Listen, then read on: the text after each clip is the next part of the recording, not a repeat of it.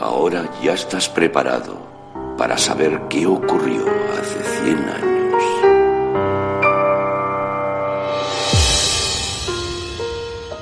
La verdadera naturaleza de Ganon se pierde en la noche de los tiempos. El rey demonio nació en este reino, mas la malicia lo devoró y convirtió en lo que ves ahora.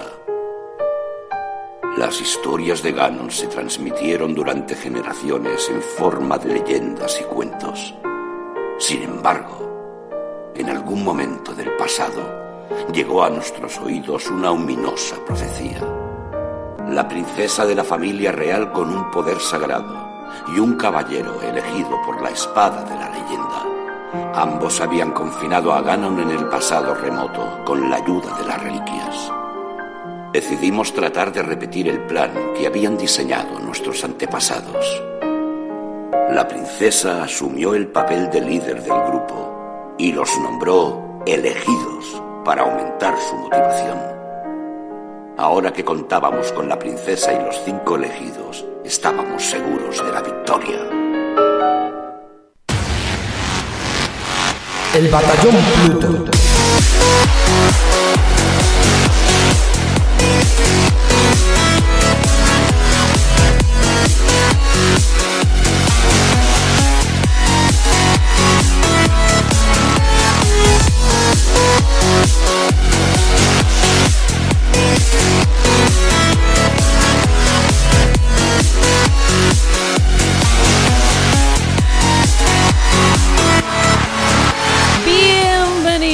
Amigos y amigas al Batallón Pluto, el programa sobre videojuegos más escuchado en Alexandria y el preferido de los bichos Buri.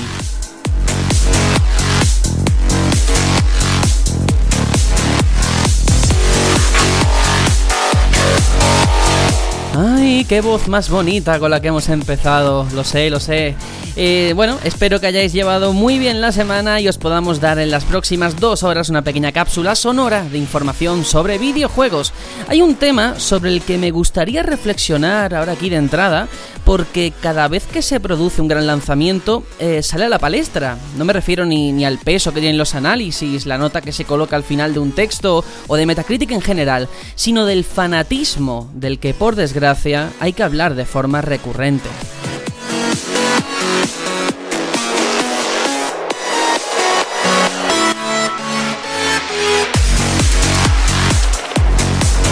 A estas alturas yo creo que nadie puede dudar de la enorme calidad que atesora Horizon Zero Dawn y Zelda Breath of the Wild.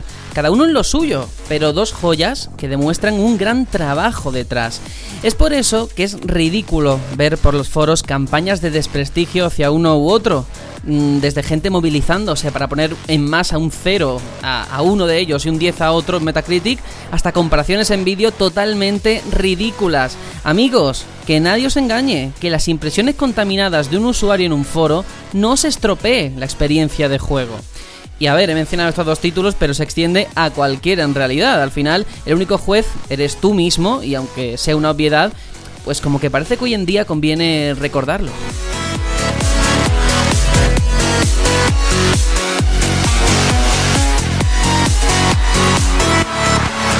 A quienes creo que no va a hacer falta recordárselo es a los miembros del Batallón Pluto. Tony, estás aquí de vuelta. ¿Qué tal? ¿Cómo va todo? Estoy de vuelta de milagro, porque los controladores aéreos franceses ya podrían avisar de las huelgas, ¿eh? Te habían retenido, bien, no querías que, que, grabaras. Hay que ver. Madre ¿eh? mía, no, no, no querían que jugara al Zelda, porque madre mía, madre mía, bueno, hola a todos, ¿cómo estáis? Muy bien, muy bien. Uf, qué, qué, ganas había de volver ya y hablar de Zelda, porque hoy es Zelda, Zelda, Zelda, Zelda, no hay, no hay más, solo hay sí. Zelda y más Zelda. Yo quiero que, que la gente entienda desde su casa donde nos escuchen que si la semana pasada no hablamos de Zelda, fue por ti, ¿eh? Tuvimos ese respeto Muchas gracias. de, de decir, vamos a compartir juntos esto. Sí, sí, sí. Así que hoy a muerte. Maravilloso. Muchas Sí. gracias. Bueno, también está aquí, por supuesto, una semana más, Aitor. Hola, hola. Hola, hola, ¿qué tal estáis todos? Pues eh, yo creo que estaremos los cuatro de acuerdo en que esta semana no hemos tocado otra cosa. Solo ha sido Zelda y más Zelda. Cierto. Y en mi caso particular, todas las sesiones que me he echado de juego no han estado ninguna por debajo de las 5 horas. No sé si vosotros estáis igual. Sí, Por sí, desgracia. además suena mm, feo, pero es el número mágico, ¿eh? El 5. ¿Verdad? 5 horas he echado yo también Bueno. al día. sí, sí, sí. Como mínimo. Como mínimo, digo. Sí, sí. Y siempre saben a pocos, ¿eh? Fijaos lo grande que, que es este juego. El 5 sabe a poco. Bueno, bien, bien, bien. Empezamos bien. Empezamos bien el programa. Bueno, Juanjo, que también está aquí una semana más. ¿Qué tal? ¿Qué tal todo? Hola, muy buenas a todos. Pues, pues nada, muy bien. Yo, como dice Aitor, no he, no he jugado a nada más, pero es que no he tocado nada más. Quiero decir, esta es la primera vez, y esto lo digo en serio, es la primera vez que enciendo el PC desde el viernes pasado. Este no, no hay, si no lo quiero decir, desde el, que el día que salió la Switch no he tocado otro sistema. Nada más que Zelda y, y Switch. Es lo único Yo que he jugado. Ujú. Sí, sí. Yo creo que nos ha pasado a todos lo mismo. Ha sido la semana, la semana de Zelda. Nos lo debíamos y al final pues ha caído. Ya está, ¿qué le vamos a hacer? Me parece estupendo. Bueno, yo soy Sergio, presento esto también enganchadísimo a Switch. Me ha pasado como con Juanjo, con Zelda por supuesto. Que tengo la Play 4, mm, han puesto una nueva actualización bastante buena por lo que estoy, he estado leyendo y ni siquiera me la he instalado ni he jugado a nada por el vicio al Zelda, al volver a ese sí. universo tan mágico, tan bueno. Es ¿eh? Yo, Sí, por sí. ejemplo, tengo el, el Ghost Recon que me regalaron. Lo tengo bajado por cortesía, pero aún ni lo he estrenado. no sé si me va o no me va. Pues ya lo veremos, ya lo veremos. Bueno, eh, lo dejamos aquí las presentaciones porque nos esperan muchos contenidos y para ello vamos con el sumario del programa de hoy.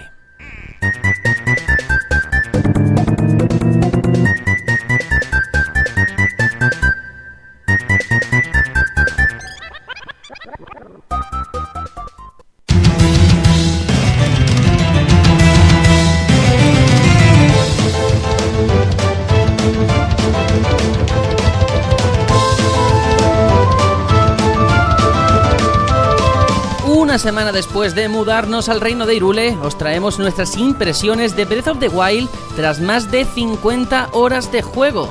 Y si eres de los que se indigna cada vez que ve un análisis sin fundamentos en Steam, te interesará saber que a partir de ahora van a cambiar las cosas, tal y como ha asegurado la propia Valve.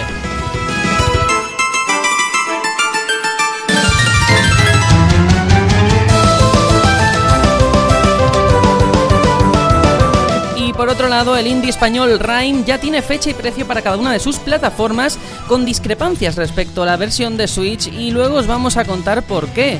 Y hay más noticias, como el fichaje estrella que ha conseguido Amazon para que lidere uno de sus primeros estudios de videojuegos. Y por supuesto, tenemos un debate sobre el lanzamiento de la nueva consola de Nintendo un poquito apresurado, ¿no? A raíz de esos fallos que han señalado algunos usuarios. ¿Se han adelantado más de lo debido? Lo veremos al final del programa.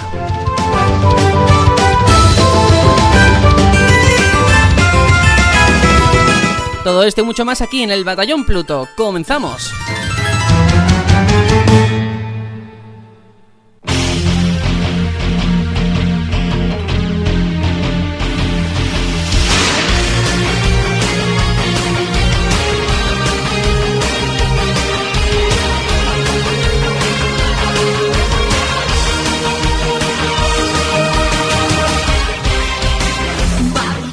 Y al igual que la semana pasada eh, nos negamos en banda a hablar de Breath of the Wild porque consideramos, entre otras cosas, que era demasiado pronto, que teníamos un poco que, bueno, seguir jugando, tener la cabeza un poquito más asentada, ¿no? Con todo y sobre todo esperando a Tony.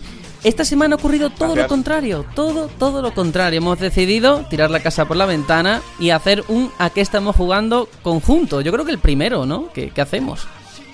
Es posible, sí. Sí, Sí, claro, sí. es que es la primera vez que pillamos un juego de salida, los cuatro, y, y que hayamos estado tan enganchados. Es que ha sido todo un acontecimiento, algo, algo histórico. Aunque también estaría bien que ahora yo dijese, pues no, yo hoy voy a hablar de un Epic. Te echamos de Pues te aquí. quedas vamos. solísimo. Totalmente. No, vamos a hablar de Breath of the Wild porque la primera pregunta, ya en la introducción creo que la hemos dejado caer, pero más o menos, eh, ¿cuántas horas le habéis echado cada uno? Yo, yo tengo calculado, bueno, porque la, la Switch no, no te dice las horas de juego que llevas, pero la aplicación parental que hay para el móvil sí te dice las horas a las que has estado jugando. Yo esta aplicación la, la instalé el martes Y contando esas horas y que estuve jugando desde el viernes, calculo que de entre unas 40 o 45 horas, más o menos. Muy Madre bien. mía. Yo, teniendo en cuenta que no estuve en España de sábado a lunes, con lo cual los tres días siguientes al lanzamiento no estuve, eh, y he viciado de una manera muy loca desde que volví, de hecho llegando tarde a clase, cosas muy bonitas, pues unas 34 horas. Muy bien. Está muy bien. En mi caso, mm, sobre todo los fines de semana, sábado y domingo, porque entre semana con el curry y tal no puedo tanto. Pero ahora mismo estoy en torno a algo más de 70 horas. Madre mía. Solo una pregunta. Animal. ¿Alguien- Tienes el ¿Alguien récord, de aquí eh? se ha pedido vacaciones en el curro para poder jugar a Zelda? Sí, y me salió un poco mal la jugada, pero bueno, porque perdí dos días. Hostia. Bueno, pero eso es culpa de Nintendo que esta vez ha cumplido y ha sacado el Zelda el día 3, ese viernes, ¿no? Pero Exacto. yo creo que aquí llevas el récord, porque yo habré hecho unas 50, 60 horas, pero 20 de ellas en Wii U, porque primero jugué en Wii U y luego me pillé la versión de Switch. Pero aquí has- nos ha ganado a todos. De hecho, creo que eres el único que se lo ha llegado a pasar, ¿no? Exacto, el ansia por saber, por el conocimiento, ha podido conmigo y he dicho... El conocimiento. Voy, voy a ver qué pasa. Pero aún así lo digo, me queda mucho, mucha trela que cortar. Muy bien, pues bueno, yo creo que... te has pillado el DLC y vas con la camiseta de Switch. Eso, con el Sí, pase sí. de temporada.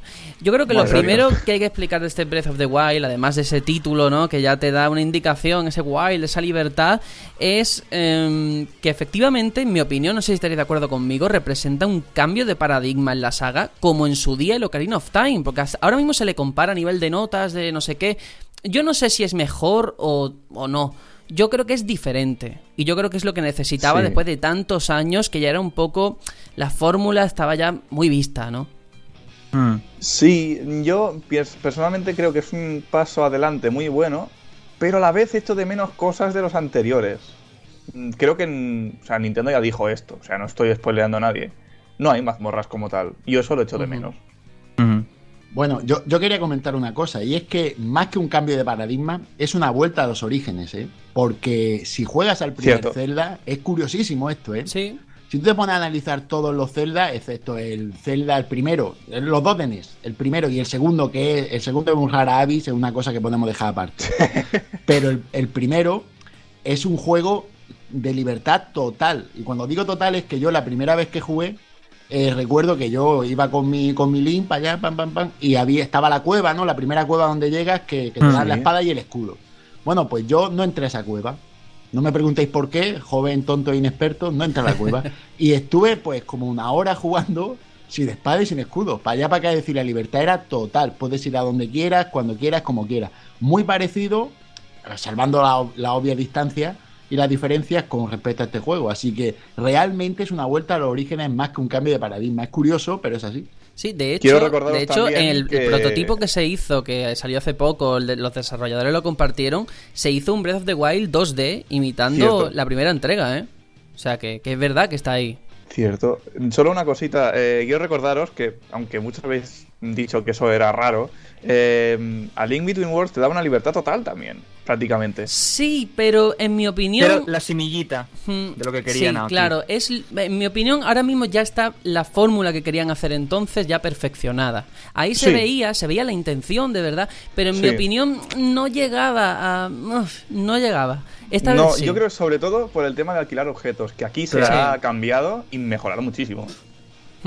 sí. No, y, y- y porque también lo que ocurre es que era el juego abierto, pero en un mapeado que no era abierto en origen, ¿no? Porque realmente estaba jugando en el mapeado de la Link to the Past con, con la nueva el, nuevo tema de no tener que alquilar, bueno, no tener que conseguir las armas y tal, sino Sí. que te las daban de, una, de, de aquella manera. Entonces, eso no encajaba perfectamente, porque el juego para mi gusto es muy bueno, pero Sí. la fórmula está completa con este juego. Por eso Sí. yo entiendo que se hayan cargado las mazmorras o los templos como tal, ¿eh? A la hora de no tener esos ob- objetos ya no dependes de eso en los puzzles. Claro, exactamente. Mm, Mm, pero yo lo echo de menos. La fórmula era eh, conseguir eh, el objeto de turno en esta mazmorra, en la que resolvías X puzzles con ese objeto, e incluso el boss final dependías de ese objeto en cierta medida para resolver un puzzle combate, por así llamarlo, en el que tenías que averiguar cómo sacarle el punto débil con ese objeto. Aquí, al haber tanta libertad, realmente los combates, los combates del juego son más por habilidad que por saber usar un objeto en cierto momento. Por habilidad y por, y por, ingenio, ¿eh? Claro, que, que hay muchas maneras de hacer las cosas. Yo hay cosas que hago que, que, yo creo que las hago yo y no las hace nadie más, seguramente. Y seguro que vosotros os pasará igual. A la hora de resolver problemas, es que hay tantas posibilidades, cada uno ya se busca la vida y, y es que el metajuego. Dentro del juego, cada uno tiene su manera de jugar y eso ya es grandísimo. que ya el juego es inmenso ya de por sí, más lo que tú le pongas.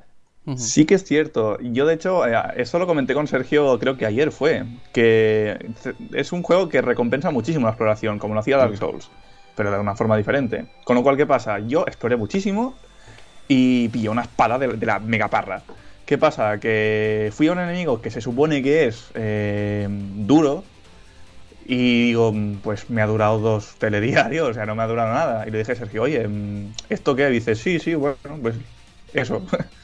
Sí, no, a ver, yo tengo que decir que a mí, mm, lo he contado ya muchas veces, pero lo vuelvo a repetir porque creo que es necesario, los mundos abiertos como que se han puesto de moda, hay un montón de juegos, uno lo hacen mejor, otro peor. The Witcher 3 es maravilloso, apasionante, aunque yo lo vendí por 40 euros, pero bueno, reconozco que está muy bien. ah, bien, bien. No, no, no, es verdad, Skyrim también, pero a mí, por norma general, los sandbox, los mundos abiertos, mm, me suelen aburrir porque hay tanto que hacer que al final no hago nada. O, me aburro en, esa inmensidad de escenario, ¿no? Y aquí este Zelda lo que hace muy bien es que siempre tienes algo que hacer. A lo mejor dices, voy a hacer la principal, pero es que por el camino te encuentras a un NPC que te dice, no, no, eh, vea por gemas no sé qué, y te entretienes, y cuando quieres mirar el reloj, han pasado 3, 4, 5 horas. Y yo creo que ese es el gran logro de este Breath of the Wild. Ese mundo abierto porque... Es un mundo que te llama. Sí, es verdad. en realidad está un poquito vacío si lo comparas con cualquiera em, actual, ¿no? Pero eh, se siente vida. Es difícil de explicar. Mm. Aunque no esté lleno, tú sientes que ahí hay algo, ¿no? Y a mí eso me parece increíble, sobre todo teniendo en cuenta que Nintendo ha pasado de no haber hecho en su vida un mundo abierto a parir esta maravilla. Me, me, sorprende, ¿no? Porque el primer paso tú dices, bueno, me asomará la patita, hará algunas cosas bien, otras mal, pero eso, que yo creo que es lo más complicado, que incluso las más grandes, como Rockstar, a veces fallan, aquí lo han hecho muy bien. Sí, pero también porque estaba Monolith ahí. Han sabido coger la ayuda que necesitaban. bueno, Monolith con Xenoblade fue una auténtica locura. Pero fue una locura muy bestia en Wii U y en Wii y donde fuese. O sea, fue una bestia parda. Y Nintendo ha dicho, sabemos de lo que sois capaces, venid para acá. Han sabido rodear de gente que sabe del tema. Obviamente. Pero es que llenar un mundo no es simplemente meter enemigos o NPCs. Es que en este juego mm, la climatología, por ejemplo, juega un papel fundamental. Mm. Eh, y argumentalmente eh, se entiende que esté así. Claro, claro, pero es que que llueva es eh, en muchos momentos malo y en otros momentos muy bueno, porque la lluvia hace que el sigilo se aumente mm. y hay veces que dices, coño, ahí hay un campamento al que no podía entrar. me voy para allá corriendo que está lloviendo que no me oyen. Y Eso no sabía pues y las pues, físicas, ¿eh? También. Las físicas, eso ya es una barbaridad. Lo de las flechas, yo no sé si os ha pasado a vosotros, pero a mí las flechas se me vuelan, se caen al suelo y cuando hace viento. ¿Puede que estemos ante uno de los juegos con mejores físicas que se haya hecho? Uf. Uf. eso ya no, no, me atrevería ahora mismo a decirte nada. Uno de los juegos que mejor explotan un motor de físicas, yo creo que sí, pero, pero las mejores físicas no lo sé. Claro.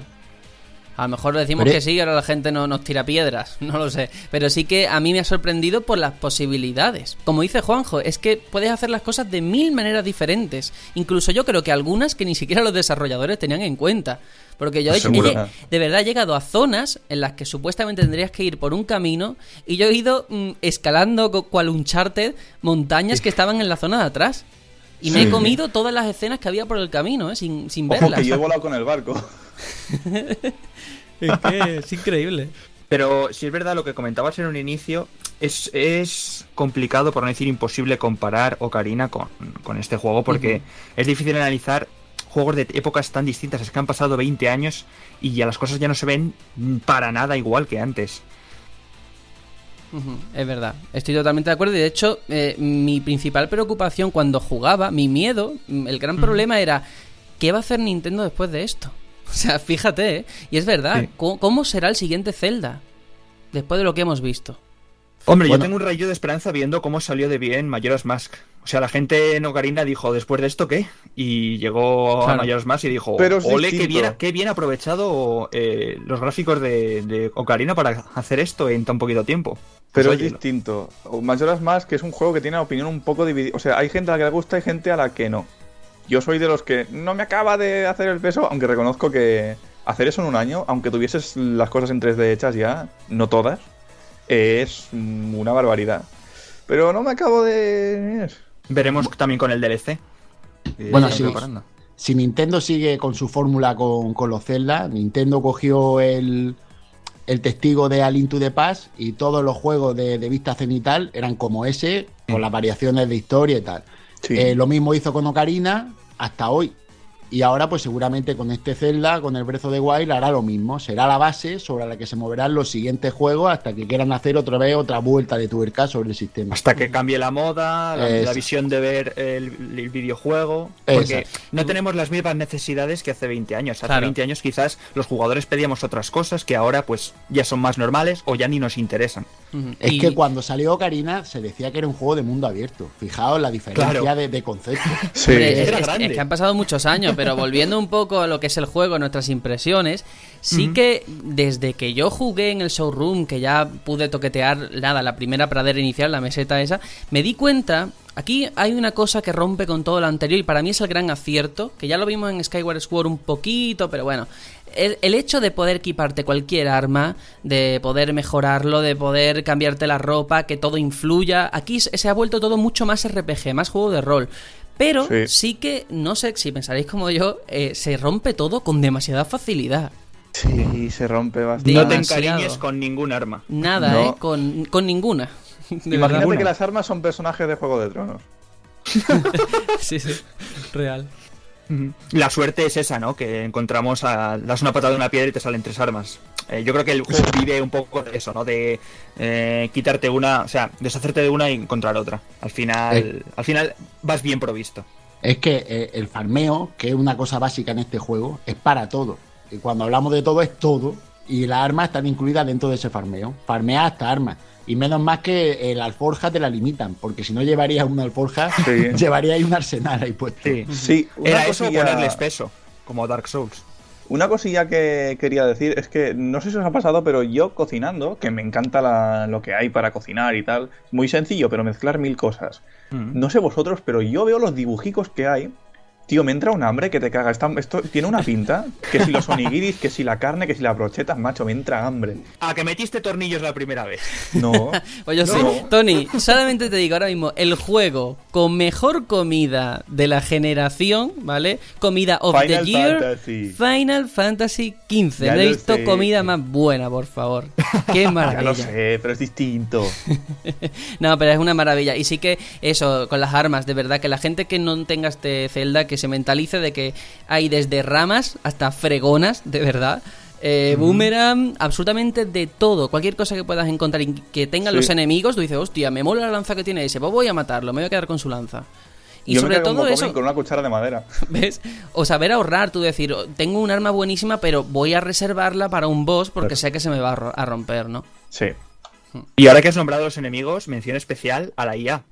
Cuidado Sí. con la IA Sí. de este juego. Flipante la Cuando de duermen detalle. mola mucho.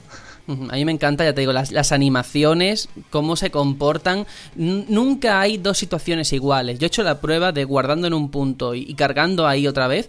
Y el combate ha sido totalmente diferente, ¿eh? Y me, me apasiona. Porque he visto cómo un enemigo grande tiraba a unos chicos que tenía al lado, cómo me devolvían bombas, cómo se asustaban cuando pasaba algo. Y, y yo creo que ese es el componente del que yo hablaba antes, de que le da vida a ese mundo. Sí, sí. Que parece Incluso que no está hay algunos que arrancan, Hmm. arrancan árboles y Sí. todo para usarlo como arma. Cierto. Bueno, pero, pero es que ya no so- es que hay cosas, tío, verlo lo que hacen, observarlo, es un disfrute, porque hay veces que están todos jaleando algo que tú no sabes lo que es, que están todos pegando saltos y riéndose. Otras veces está hablando uno y todos lo están escuchando ahí, se van hablando, haciendo los ruidos esos guturales que hace eh, y todo el rollo ese. Sí. Después otras veces están todos durmiendo. Otras veces están Eh. ado- o- adorando algo. Tú ves que hay algún objeto en el suelo y está ahí el tío como todo contento mirándolo y todo puesto. O cazando un jabalí y luego o se lo cazando comen. un jabalí, o, o están patrullando a caballo. Sí, Es, es- es que tú lo sientes que está vivo porque lo ves hacer cosas distintas. No es como, yo qué sé, en Skyrim. Yo me aburría ya de verlos todos sentados alrededor de la fogata y contar la historia de la flecha que le había dado en la rodilla. Yo ya Sí. estaba harto de aquello. Digo, pues esto es que da un, nivel, un nivel buenísimo. Es muy Mm. grande. Es, es la vida que da, aunque no Claro. esté tan lleno como otros juegos. Y que llueva y la gente se esconda dentro de las postas, Sí. por ejemplo. Es que, joder. Bueno, pero es muy que ya a de- a nivel de en, detalle. eso, en eso el detalle es que si un, tú ves a un niño que, que está yéndose para su casa, le preguntas y, y el diálogo te dice, el chiquillo te dice, es que mi mamá no me deja jugar en la calle cuando está lloviendo. Sí, sí, sí. que sí. se hayan preocupado de esa línea de diálogo Sí. es que ya habla mucho del nivel de detalle del juego. Sí, de hecho, yo en 34 horas de juego solo ha habido una vez que diga qué le pasa a la IA. Y era, iba por una montaña nevada y me viene un lobo y iba para otra dirección, pero creo que me empezó a mirar, no me acuerdo. El tío siguió para su dirección, ¿qué pasa? Mm, pues supongo que a lo mejor no detectó o no vio que, que ahí se acababa la montaña y se fue a la puta. De verdad, yo eh, me, me ha pasado, lo digo en serio, que me he tirado 20 minutos sin exagerar mirando a un perro. mirando a un perro porque el perro hace. mm, las animaciones van cambiando. Empieza a, a buscarse la cola, empieza a tumbarse, Mm. a darte la patita y tú dices, pero madre mía, ¿cómo han hecho esto, no? Es de verdad impresionante y para mí, en cierta forma, un juego se mide, entre otros factores, por supuesto. Por las situaciones, por las anécdotas que luego puedes contar, ¿no? Por los recuerdos que te llevas. Que tú luego puedas tener una conversación con un amigo y tú digas, hostia, es que yo me acuerdo que en el Zelda estaba haciendo no sé qué, me cayó un rayo y perdí todo lo que había hecho, ¿no? Y esas son las cosas que de verdad considero que este Zelda es muy valiente, muy valiente porque a día de hoy, vale, pero hace 10 años, si hablamos de que Zelda se iba a cargar la túnica verde, la espada maestra de inicio y, y- incluso a Epona, nos hubiéramos llevado la mano a la cabeza. El debate aquí que hubiéramos tenido en el podcast sería esto no es Zelda, se han intentado copiar a otra gente, no sé qué. El doblaje. Sí, no sí, el doblaje que tuvimos ese debate aquí, ¿eh? Tony fue el único que lo defendió y desde aquí tenemos que, o al menos yo te tengo que dar la razón de que es una maravilla. O sea, me retracto. Es que- porque- Es que el casting ha sido buenísimo, ¿eh? Buenísimo a las voces. Aún así, Nintendo tiene miedo del doblaje, ¿eh? Se nota porque solo hay frases. mm, Sí, en, digamos, es- de- en escenas puntuales. Sí, Claro. muy puntuales. Pero refuerzan las. eh, lo dijeron ellos, ¿no? Que era para reforzar la, Sí. la narrativa en, es- en esos momentos concretos. De, de Sí, hecho, solo- lo consiguen, ¿eh? Yo, yo he vivido un momento de eso en una batalla, en, bueno, en un combate y tal, una lucha, y los pelos de punta durante todo el, todo el rato que estuve luchando estaba yo erizado, estaba disfrutándolo, acabé, acabé extasiado de, de esa batalla por el doblaje, por la situación, todo lo llegaron, lo llevaron a un punto en el que yo me sentía cumbre y eso lo consiguieron dándole la importancia que tenía que tener en el momento, entre otras cosas, con ese doblaje. tema de que siempre han sido, bueno, que ahora han sido muy valientes con, eh, con un mundo abierto, cargándose la túnica, tal. Para mí siempre lo han sido. Quiero decir, otra cosa es que nos guste o Hombre. no. Recuerda Tri- Triforce Heroes. Hombre. muy poca gente le ha gustado, pero ellos siguen defendiéndolo. Bueno, Aún pero. hace poco dijo que era para él el más infravalorado de todos los Zelda. Bueno, Tony, pero son conceptos diferentes. Un Zelda de portátil que un Zelda de sobremesa y Triforce Mm. Hero que parte de los anteriores, de Force War y de, de ese tipo, ¿no? Estoy, estoy de acuerdo con Tony, pero creo que he puesto un mal ejemplo. Sí. Yo creo que siempre eh, Zelda siempre ha sido muy valiente. Eh, lo hemos visto, por ejemplo, en Wind Waker, cuando todo el mundo esperaba un Zelda realista. Sí. Dijeron, no vamos a hacer lo mismo que hace Mm. todo el mundo. Metemos esto y destacamos. No sé, Aitor. Han yo- hecho lo mismo con no, el Breath of the no, no, Wild. no, ¿eh? no. La Yo- demo yo- técnica no. de Wii U era realista. No, no, no. Yo no puedo estar de acuerdo con vosotros en eso, lo siento, porque a nivel estético han podido cambiar lo que quieras, pero ya estaba un poco hasta las narices de, venga, ahora templo de agua, ahora el bosque, ahora el volcán. eh, ya cansaba, porque era siempre igual. Cambiaba por fuera, cambiaba el envoltorio, pero luego, a la hora de la verdad, tú sabías lo que tenías que hacer. Era el mismo cuento repetido 30 veces. Aquí, Mm. la historia, no voy a decir absolutamente nada, pero tampoco es que difiera mucho. Pero la forma de plantearla y que se siga sintiendo un Zelda, que aunque no vayas en Epona y no haya un instrumento musical, se siga sintiendo un Zelda, a mí me parece muy valiente. Y, de verdad, tratando el tema del sonido, que lo tenía ahí pendiente, ¿qué os ha parecido que ahora ya la música que ha cambiado ya no es Koji Kondo, ya no es esas melodías que todos recordamos, todavía hay guiños y tal, pero ¿qué os ha parecido el cambio tan minimalista, un poco como de Last Guardian y juegos de este corte? Unos acordes Pues y... yo y he ya está. echado de menos un poco las melodías de antes, la verdad. A ver, sí que es verdad que cualquier juego que se precie tiene que tener piano. Eh, hey, ¿a que sí, Sergio? Hombre... Pero. pero. No sé, yo echo de menos la sintonía original de Zelda. personalmente. Están, pero hay, hay referencias a, a esas sintonías a de algunos juegos, pero están como muy metidas, que tienes que poner mucho el ojo, ¿no? Están como encubiertas. Algunos, Mucho. algunos, algunos tonos. Si es verdad que, a ver, han decidido ponerlo así por, por- para que vaya un poco acorde con el mundo, ¿no? Eh, al ser un mundo así, así de recreado, pues yo creo que lo que mejor les sentaba era eso. eh, creo que incluso ellos lo dijeron, ¿no? Que al ser un mundo abierto, mm, no sabían muy bien cómo establecer el límite entre una zona y otra para hacer que la música cambiara. Porque en todos los Zelda sabemos que si estamos en X sitio suena el leitmotiv de ese sitio y cuando pasas a otra zona hay una pantalla de carga y suena otra música. Pero aquí al no haber pantallas de carga, excepto en los santuarios, les resultaba un poco complicado el tema, el cambio de una canción a otra. Y por A eso ver. lo hicieron con muchos silencios. Mm, A mí, eh, por un lado, lo que has dicho y todo, además te lo comenté en privado el otro día, hay un momento en el que suenan unos acordes, unas notas de una isla de The Wind Waker que de verdad, de verdad, la lagrimita se me estaba saliendo. Pero es cierto también que hay muchos silencios y yo creo que ese silencio es intencionado porque si os dais cuenta y jugáis con cascos se escucha el viento, se escuchan las pisadas. Yo creo que está hecho para que tú te sientas en ese mundo Los pajarillos. Sí, sí, sí, se escucha absolutamente todo. Parece que está en ese campo abierto, ¿no? En ese mundo.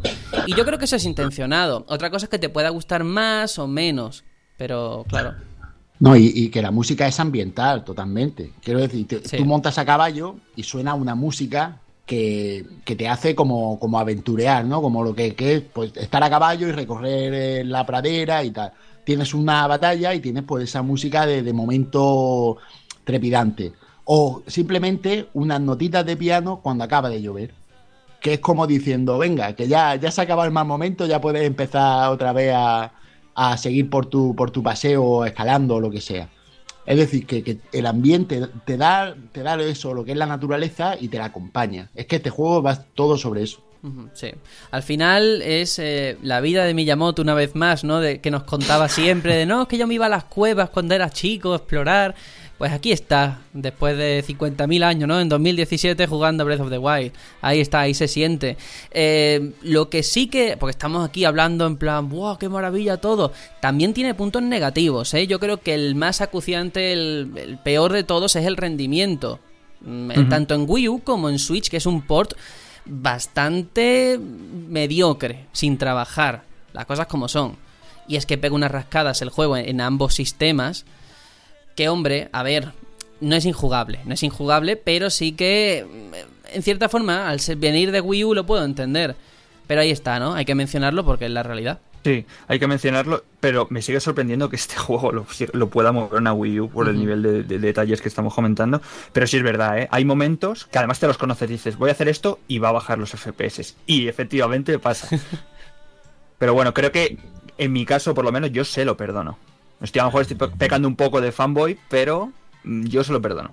Yo, yo lo que no sé muy bien es por qué, pero yo es que la verdad lo juego casi siempre en portátil, por las, mis circunstancias, por los juegos en la, la Switch de manera portátil, y, y tengo muchas menos rascadas que cuando lo juego en, en sobremesa. Cuando la pongo en el dock, tengo muchas más cuando voy, por ejemplo, por la pradera y la Sí. hierba y empiezo a mover la claro, cámara. pero eso es porque lo estás renderizando a 900p Pues- y en la otra manera a 720. Y ahí Pues ya, ya. no- es un poquito mejor. Claro, claro. Y pero en Switch, que también tengo la versión, sí que da igual donde lo pongas que, que rasca. La verdad es que la Switch, se le- digo en Switch, en Wii U, se nota que, que le falta un poquito de potencia a la, a la máquina. Es una pena, pero se le nota. Y también que bueno, que el Gamepad está sin aprovechar. ¿Por qué? Pues al. Vamos, mi teoría, yo creo que es la que todo el mundo estará de acuerdo, es que al llevarlo a Switch, como Sí. que Nintendo no podía permitir que tuviese algo mejor la de Wii U, ¿no? Y se encargaron Claro. todo eso, que en mi opinión es, es una malísima idea, ¿eh? Porque es la gran baza de Wii U, el poder tener el mapa a mano y, y bueno, y el inventario, todo lo que tú quieras. Sí, sí. Además que lo tenían hecho ya, o sea, yo lo hemos visto en vídeos, el mapa ahí puesto en, Sí. la- en el sea, sí. eso estaba, era trabajo ya hecho. Pero bueno, ellos, ellos deciden, ¿no? Y no quiero que se nos pase a hablar del combate y la dificultad, ¿eh? Porque de verdad me ha encantado el reto que supone combatir. ¿Queríais modo difícil? Porque lo tenéis ya desde el inicio, no hace falta ni ponerlo. Sí. Sí, pero eso me hace preguntarme cómo será el modo héroe. Porque yo creo que no va a ser. No, no va a ser Miedo el modo héroe convencional, ¿eh? Bueno, yo creo que lo, esto lo hemos comentado nosotros por privado, ¿no? Yo creo que el modo Sí. héroe va a ser un modo supervivencia. Va, se va a dedicar a, pues, a que tengas que comer cada cierto tiempo, te baja la vida, no podrás ¿Dormir? guardar cuando quieras, dormir igual cada cierto tiempo. Eh, tendrás que hacer cosas obligadas para, para poder sobrevivir, más allá de como ahora, que, que si no tú no quieres comer porque eres un máquina y no lo necesitas, no comes. Mm, Pero O si no, también, también os digo que en ese sentido, en el tema de la dificultad, al menos a mí, ¿eh? Esto no es spoiler ni nada, pero bueno, vas consiguiendo ciertas características que puedes usar, ¿vale? Cuando pasan algunos acontecimientos en la historia. Y a mí eso sí que me ha... Sobre todo uno en concreto que te da como una segunda oportunidad, ¿no?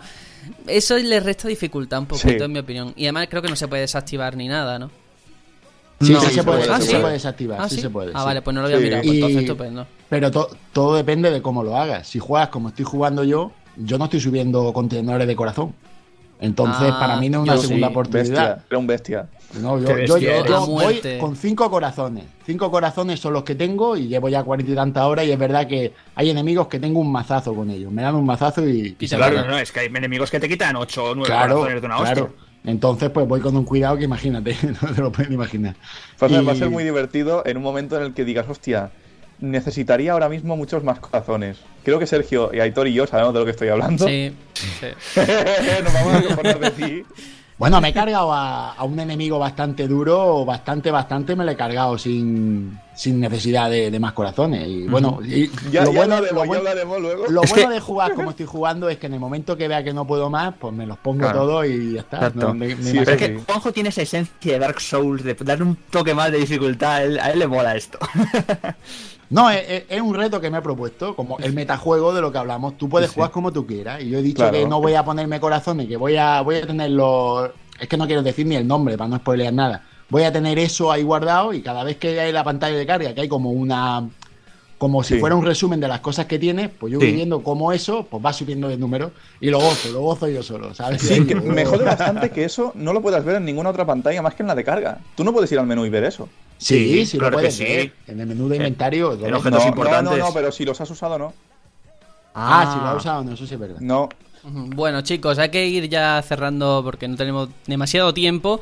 Simplemente, hay muchas No, cosas que. ¿por Sí, qué? lo siento, haríamos Porque un si no programa estamos entero. spoileando algo, tío. Bueno, que hay muchísimas más cosas, ¿vale? Las Los amigos, Los uf, amigos, cosas. ahora, ahora te preguntaré, Aitor, pero no me quiero dejar las secundarias, ¿vale? Como en todo juego de mundo abierto hay secundarias, algunas mejores que otras, evidentemente, pero me ha sorprendido que no es lo típico, algunas, de venga, ve al punto A, ve al punto B, sin razón, ¿no? Algunas tienen su propio contexto, su forma de resolverlas. Es, en mi opinión, de las mejores formas de conseguir rupias, porque en este juego no abundan, Sí. ¿eh? Ya No, aviso. Y no abundan y piden, piden una pasta por las cosas, también te lo digo. Se nota que ahí el único que pone guita es, es Link. Sí, sí, sí, es verdad. ¿eh? Y además te piden un riñón y, y medio del otro. Pero bueno, Aitor, y cuéntanos tú que tienes todos los amigos, amigos y por haber. Ha habido sí por haber, sí, sí. Pues nada, lo primero decir que vale cualquier amigo para este juego. No hace Cierto. falta que sean de la colección de Zelda. Con Yo escanear un amigo. mirando la, la caja por detrás. Pues mm, escaneando un amiibo normal y corriente, lo que te van a dar es un loot random de, de comida, de, de peces, carne, hierbas, un poco así al azar, ¿no? Mm, Para evitarte un poco el tener que hacerlo tú, tú a mano. Y luego ya, pues dependiendo del amiibo que tú escanees de la serie de Zelda, pues te puede tocar de manera aleatoria, hay un porcentaje de... Hay un porcentaje mínimo en el que te pueden tocar cosas chulas, ¿no? Aparte de lo que te dan los amigos normales, pues te suele caer un cofre y ahí pues te puede tocar o ropa, o armas raras, o por ejemplo mm, diamantes, rubíes, que eso luego vale un pastón a la hora de venderlo. Y luego también pues mm, de manera un poco especial está el amigo de Link Lobo, que ese sí que va aparte de todos los demás, que ya como todo el mundo sabrá, pues eh, si lo has usado en Twilight Princess en una cueva que hay y tal, se te guardan los corazones con los que te lo pasaste y lo tienes de acompañante. Y mola mucho porque ¿Y si te no? ayuda a cazar y tal. Si no, no lo sé. La verdad es que no lo he probado en, en, en otra consola que, Es que no lo sea quiero la por mía. eso. Por- y no quiero tener que pasarme la cueva esa porque es un, es un horror. No tengo ni idea. Lo que sí que te digo es que te ayuda mucho a cargarte enemigos, a cazar y, y no entra a los pueblos. Se queda en la puerta. Anda. Se queda en la puerta, no lo puedes invocar dentro de los pueblos. Claro, y si lo invocas en- fuera e intentas entrar, se queda, se queda en la puerta y desaparece si no vas a por él. Qué fuerte, como la Twilight Princess. Qué fuerte. Que no podían, claro, claro. Porque Bueno. daba miedo a la gente. Pues venga, eh, algunos más así importantes, porque como hay un millón de amigos, Nada, simplemente el del aquí. guardián, eh, simplemente no en el juego, sino el propio amigo del guardián me ha sorprendido enormemente que en la Nunca caja del dicho. amigo venga el terreno del guardián. O sea, lo tengo ahí como, bueno. vamos, espectacular. So- solo quería decir que, que la única manera de, de tener a Epona en el juego es con un amigo. Por lo que tengo, yo no lo También tengo, pero te me lo digo han dicho. que te puedes hacer tu Epona perfectamente, ¿eh? Sí. El juego. Ahí lo dejo, así que nada, no podemos seguir, de verdad. Yo sé que nos encantaría hablar horas y horas de Zelda, pero hay que seguir porque hay muchas noticias y mucha actualidad que vamos a contaros.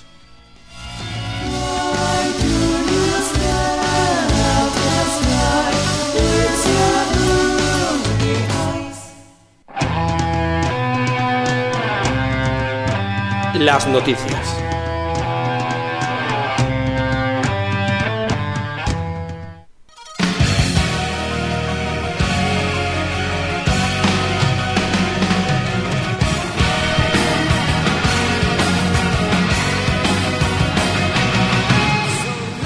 La primera de las noticias es que Valve ha cambiado las condiciones mediante las cuales se pueden añadir análisis a los juegos de Steam de parte de los usuarios. El objetivo que tiene la compañía es poder ofrecer un servicio que sea lo más fiel posible a la realidad y que no haya, como pasa ahora, análisis de gente que tal vez pues no tiene la impresión más correcta del juego porque ni siquiera lo ha comprado.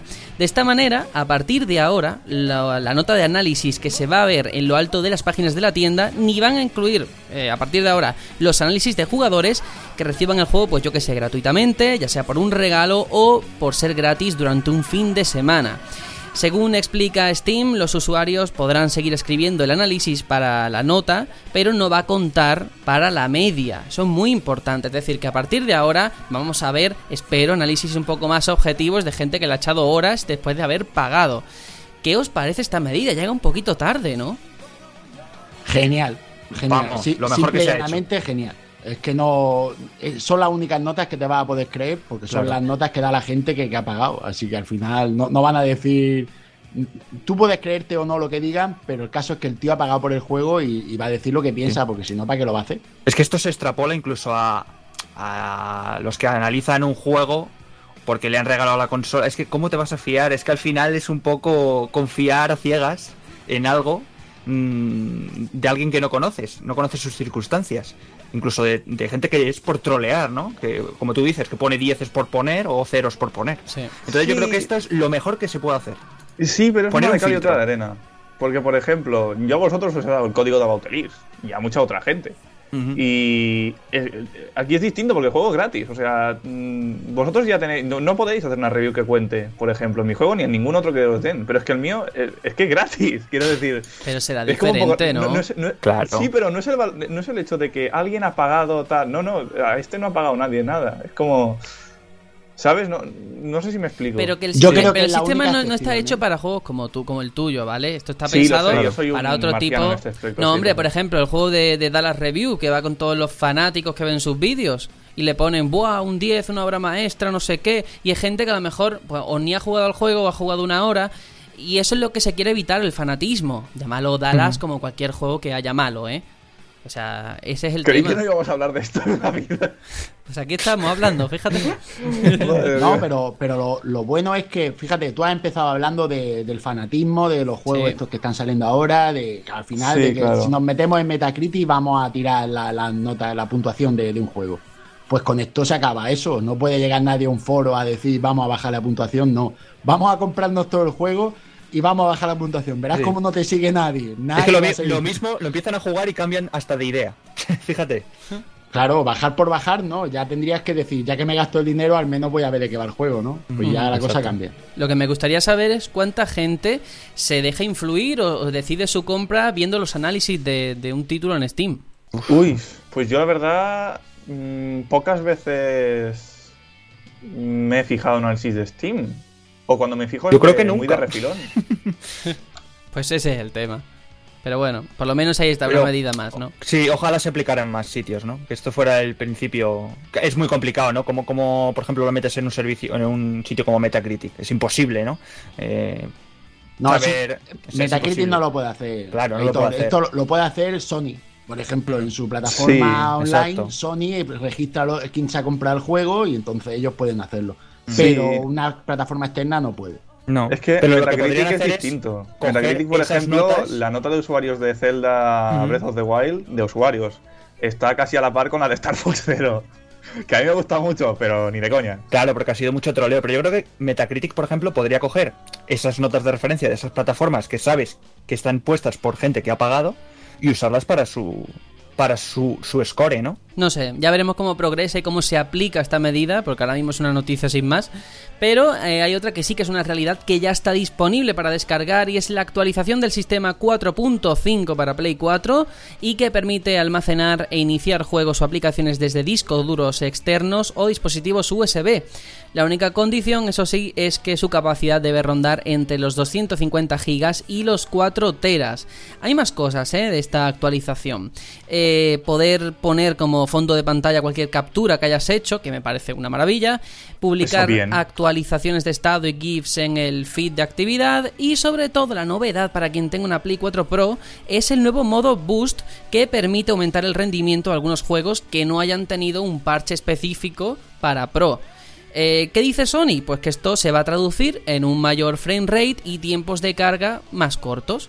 Pero mira, es una actualización que yo creo que de esas que merecen mucho la pena por el hecho de poder cambiar el fondo de pantalla, que es una cosa que se venía demandando desde hace mucho tiempo, lo de los discos duros y sobre Años todo... y generaciones. Sí, es verdad, ¿eh? Y sobre todo lo del modo boost, que oye, quien tenga una Play 4 Pro, espero que se note, ¿no? Sí. ¿no? Y, y una cosa muy interesante que no sé si habrá caído mucha gente es que al tú poder tener los juegos en el disco duro externo, tú te puedes llevar tus juegos a jugarlos a casa de un amigo que tenga una Play 4. No sé si se... Pero ¿estás Tú- seguro? No sé si funciona Hombre, así. ¿eh? Claro, el tema Hombre, de la licencia... te- pero Mm. teóricamente tú te, te logueas con tu usuario en esa consola y tu juego lo tienes ahí. ¿Por qué no Eso vas sí. a poder hacerlo? Si se Eh, puede, además no está haciendo nada ilegal ni nada, no está haciendo nada ilegal. De hecho, cuando te deslogues, el juego te lo llevas porque va en el disco duro.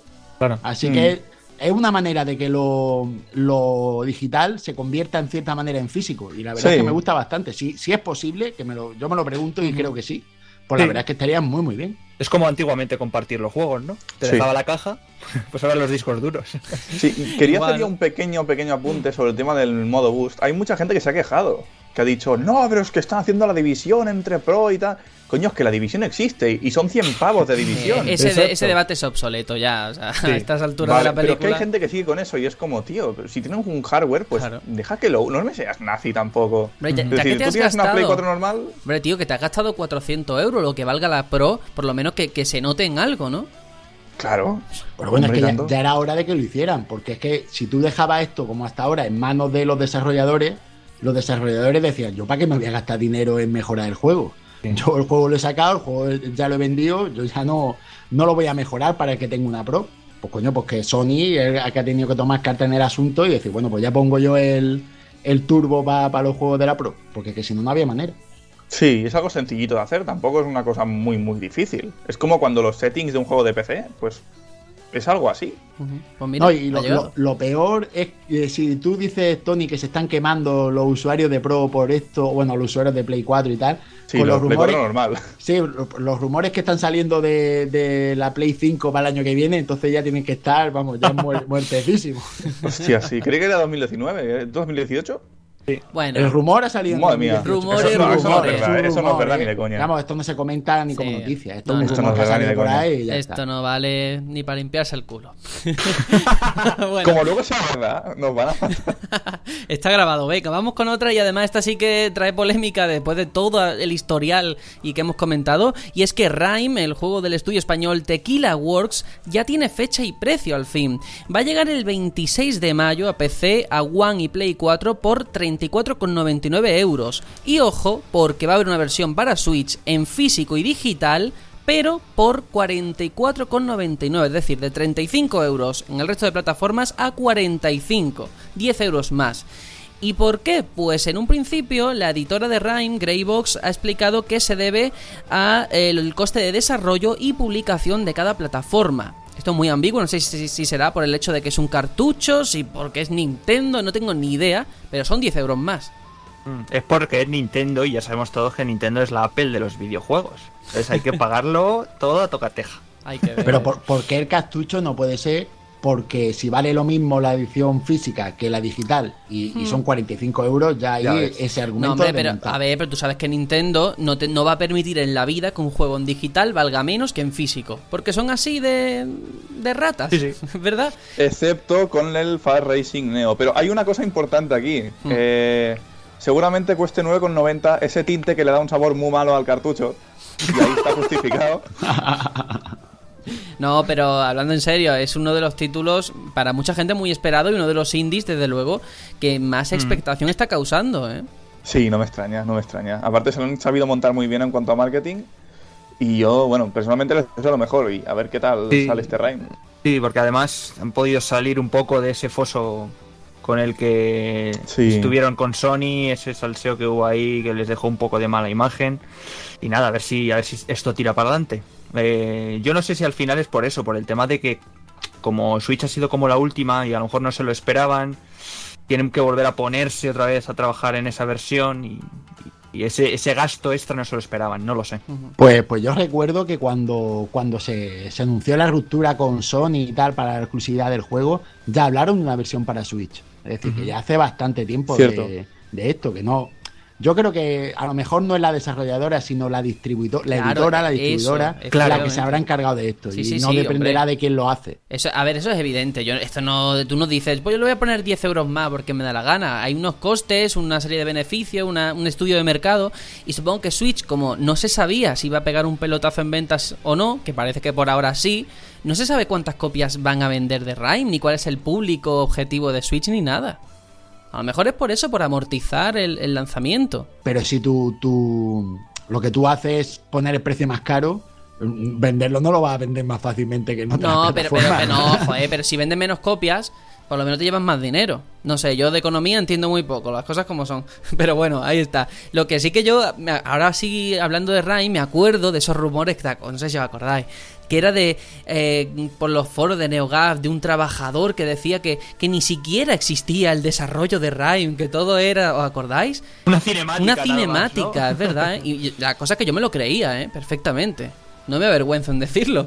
Pero no, es real, está vivo. Así que a ver cómo sale. Vamos con otra noticia, en este caso porque otro veterano de la industria del videojuego se une a las filas de Amazon Game Studios para liderar el desarrollo de Crucible o Crucible, una aventura, Crucible, una aventura de supervivencia con multijugador competitivo que nos traslada a un, mu- a un mundo alienígena hostil. Bueno, este señor, este veterano del que hablamos, se llama Luis Castle, cofundador del mítico estudio Westwood Studios y padre, entre otros grandes clásicos, de Command and Conquer.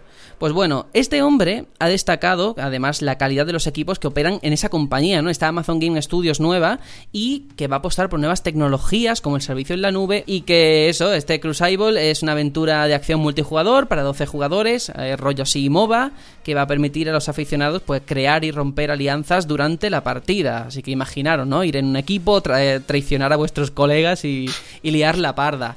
Pero la noticia, eh, para abreviar, porque son muchas cosas, quedaros con eso, ¿no? El creador de Command and Conquer, uno de los padres desde luego, se une a Amazon. Ojo que Amazon entra en juego, entra en la partida, ¿eh? A Pues que ver, tiemblen, ¿eh? Que tiemblen los demás porque Amazon es... Amazon tiene mucho, ¿eh? Y Amazon, por ejemplo, distribuye juegos, yo creo que será de los mayores distribuidores mundiales de, de juegos, de, de unidades físicas, y que se anden con cuidado porque como saquen una consola, lo petan. Yo creo que, que sería una de las grandes bazas para, para, pues yo qué sé, como, como alguna diga de, de caer, esta se mete rápido a jugar, pero, pero hizo facto. Hmm. sí. Hombre, el poder adquisitivo lo tienen y bastante. No, y, Y sí, y que si se hacen fichajes como este de Command and Conquer, oye, que son viejas glorias que a lo mejor no tienen ese espacio y tienen que tirar de crowdfunding a día de hoy. Y si Amazon te- le da a torcer el brazo y dice, oye, vente con nosotros, pues es una garantía de calidad, ¿no? La verdad que sí. Pero aún no se sabe. mm, Me imagino que es también muy pronto, ¿no? Pero me imagino que saldrá para PC y las, las consolas habituales, ¿no? Sí, imagino que sí, ¿eh? Sobre todo eso, PC. Tiene toda la pinta. Al ser un Sí, mobile yo a. Amazon la veo metiendo la patita, pero de momento como desarrolladora de software, ¿eh? De hardware, a lo mejor hay que darle unos años.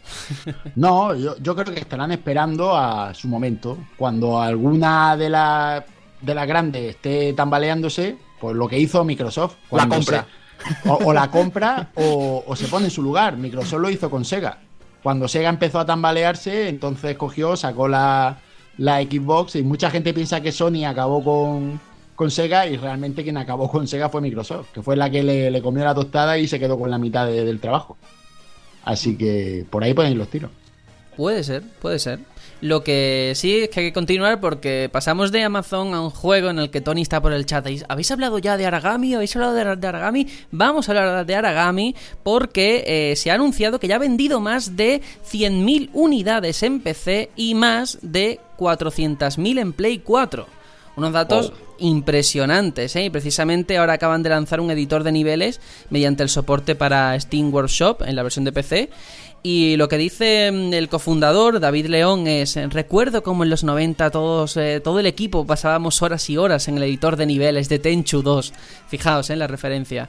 Eh, pero eso, la cantidad de copias que ha vendido para ser un indie en el mercado actual, ya sabemos, 100.000 unidades en PC y 400.000 en Play 4. Ojito, ¿eh? Aquí hemos hablado alguna sí. vez del juego y vamos, Tony y yo, y al menos yo quedé muy satisfecho, ¿eh? Sí, y, y mira, de hecho, casualidad de la vida, este miércoles viene David a hacernos una charla clase. Con lo cual, Qué mira. bueno. Y no sé, mira, yo de hecho estoy. No lo he vuelto a tocar, me pasé como 5 niveles o 6. Y ahora que está para Origin Access, que está muy barato Origin Access, digo, mira, cuando acabe con Zelda, que me queda, me pillo Origin Access, lo juego en PC en Ultra y perfecto. Y es que es un juego muy bonito. mm, Pero Pero, lo que haya tantas rajadas de frames en Play 4, Lo tengo físico. Y de hecho se lo voy a hacer firmar a David. Hay que ver. Y va a jugar en PC. Anda que... Por supuesto. Pero de verdad, un buen juego, ¿eh? A quien le guste Sí. eso, el sigilo clásico, vamos, una gozada. El tema de las sombras, ¿no? Cómo se juega esa dinámica. Yo creo que es uno de esos indies Sí. españoles de- del año pasado, cumbre.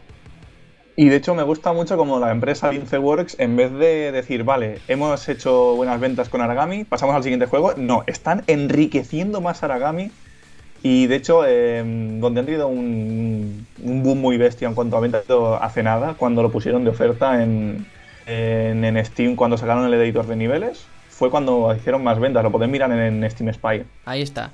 Muy bien, pero fijaos, ¿eh? 400.000 en Play 4 y 100.000 creo que he dicho en, en PC, Sí, sí. ¿eh? Me sorprende. Es que me sorprende En Play mucho. Es que es el 4 cuatro veces más, ¿eh? Sí, sí, sí. Eh, Yo no, no entiendo por qué, no sé si por la distribución, no tengo ni ¿Qué, idea. ¿eh? qué precio tiene el juego? Yo creo que el 20 juego era un poco euros. más 20 barato. euritos. Sí, 20 Claro, 20 es que euros y ha estado eso- oferta a 12 o por ahí. Es que eso tiene mucho que ver, parece una tontería, pero que el juego valga tres veces menos de salida que un juego normal, pues dices tú, por, por lo Claro. si me han hablado bien del juego, el boca a boca empieza a funcionar y al final el juego, pues. Sí. Es que Piensa así. que también el juego es bueno, el juego cubre el nicho de mercado de Tenchu, eh, ha tenido muy buen marketing, buena distribución, es distinto. Y Sí. en Play 4 piensa que la, la competencia no es tan heavy como en Steam, obviamente. Claro, porque en Steam. es verdad. Pues A ver, nada. por eso justo ahora han hecho Steam Direct, por ejemplo. Lo- Los de tequila que le pregunten a esto del Lince Wars, cómo se hace para vender. Que no es, subir precio, es bajarlo. Mm, Los de Tequila ya han hecho. No recuerdo cómo se llama ese juego que hicieron, eh, Deadlight. Fue uno de los Sí. juegos más bestias de Xbox Sí. 360 en Life Arcade. O sea que Sí, imagínate. sí, sí, sí. Tienen, tienen nombre, desde luego que sí. Sí, y además Y el sexy brutal, eh. Y este, uf, ese tiene muy buena pinta, ¿eh? Yo jugué hace poco en el Madrid Games Week, rollo así Cluedo versión 2.0 y está muy guay. Sí. Pero este Aragami, de verdad, yo creo que además eso le fav- le favoreció mucho la distribución. No sé si era Badland Games quienes lo llevaban, eh, pero No, no, era una editora de este tipo. Merch, Vale, claro, es que se nota, todas esas cosas se notan. Y la verdad es que ha funcionado muy bien en ventas como se ve. Mm. Y vamos con otro juego, otro jueguecito de estos que me gustan a mí tanto, porque Square Enix ha dado a conocer las dos ediciones especiales que va a tener Final Fantasy XII de Zodiac Age, la remasterización para Play 4 de esta aventura de rol aparecida en su día en, en PlayStation 2. Bueno, por un lado está la edición para coleccionistas que va a tener un precio de 200 dólares. Y como gran atractivo, pues viene acompañada de un set exclusivos con los bustos de los cinco jueces que lideran el ejército del Imperio de Arcadia. También la banda sonora del juego, un set con seis cartas exclusivas y un montón de extras más. Eso por un lado. Luego hay otra edición limitada que va a valer 50 dólares que lo que trae es el juego, acompañado de un estuche metálico que es un pasote con arte de Akihiko Yoshida, y además un código para descargarte la banda sonora del juego. Además, una cosa que se está poniendo mucho de moda y pasó con Doom, ya han dicho los de Square que las primeras copias va, a tener una portada reversible exclusiva, que eso siempre está muy guay. Únicamente recordar que el juego va a salir el 11 de julio, ¿vale? En exclusiva para Play 4, que yo le tengo muchas ganas. Y que ahí está, Square Enix acostumbra a hacer estas ediciones coleccionistas de 200 pavazos, pero en este caso yo creo que no compensa demasiado. Ah, te iba a preguntar si ya estabas ahorrando. No, no, no, no, Para esta La del no. 15 ya se quedó bien. Pero. ¿sabes por qué no se la, ¿sabes por qué no se la compra Sergio? Porque no tiene ping. Si no va con ping, no se la compra. Hombre, por es las favor. cosas de Final Fantasy. Yo quiero Hoy mi calla la pin. madre. Joder. Pero bueno, no, a ver, porque no tiene tampoco gran cosa, es que son 200 euros, ¿eh? Do- sí, porque está en dólares.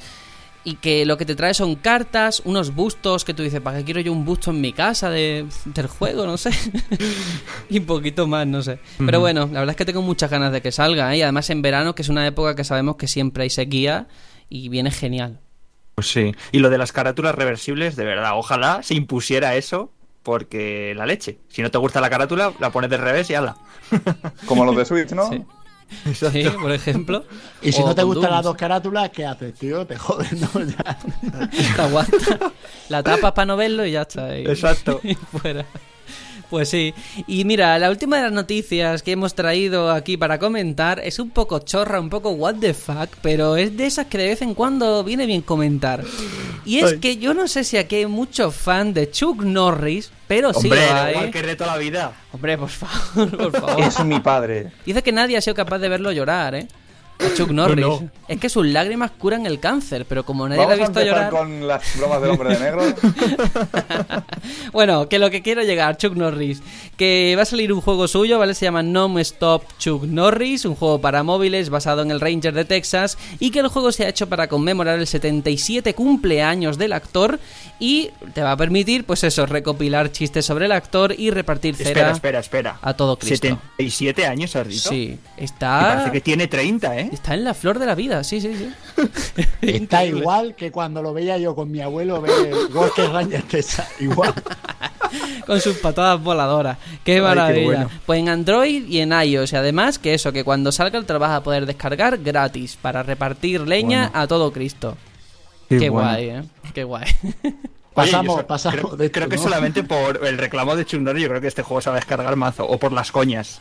Pero Sí, lo que es tanto. malísimo es la, la excusa, porque conmemora el 77 cumpleaños. Bueno, Sí, 77. eh, cifra redonda, ¿no? Exacto, exacto. Sí. bueno, Eso sí, poca broma. eh, ha- Había un Kickstarter de un juego de Bud Spencer y no sé quién era el otro, y estaba exageradamente currado eso, ¿eh? O sea, poca broma. Este no, eh. Ya te lo digo que lo he visto y no. También es Va, verdad un que. O qué? No, este juego lo que tiene de bueno es que lo ha promocionado Chuck Norris. Hay un vídeo de él vendiéndote el juego y lo que dice, hay que ver el tío como es de buena gente, eh, dice, este juego está muy bien y hay que ser muy bueno porque para ser compañero mío de peleas no vale cualquiera. Una cosa así, ¿sabes? Recordemos que ya anunció World of Warcraft en su momento con Willy Toledo. Willy Toledo aquí en España. Que Sí, sí. que- creo que lo hace Dallas Review, ¿no? En su equipo de estudio. Ay, señores. Bueno, pues vamos a seguir. Estas son todas las noticias que tenemos esta semana. El debate va a ser muy intenso, ya aviso. Pero antes vamos a meter una pieza musical, como siempre. La he elegido yo esta semana, la vais a notar porque es muy japonesa. Porque yo en Switch ahora mismo tengo dos juegos, mis dos amores, uno es Zelda, pero el otro se llama Boez, ¿vale? Está en la eShop, vale 20 euros. A quien le guste el género musical es un pasote, te quedas sin dedo, te entran artritis porque es muy difícil. Pero de verdad, tiene piezas tan bonitas como la que vamos a escuchar a continuación.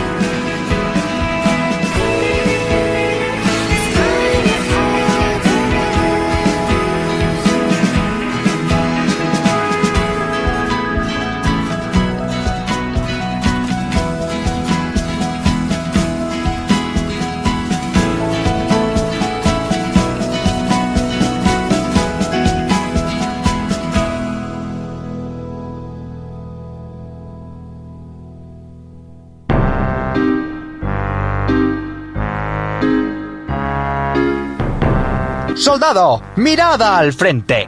Somos el Batallón Pluto.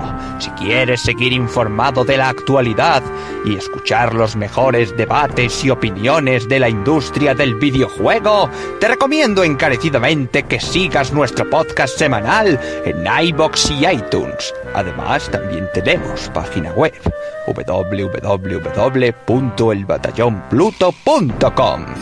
Y si no, también puedes seguirnos por redes sociales. Estamos en Twitter y Facebook. Además, cualquier duda, sugerencia, queja o nota de voz que queráis que pongamos en el programa, podéis hacérnosla saber en info@elbatallonpluto.com.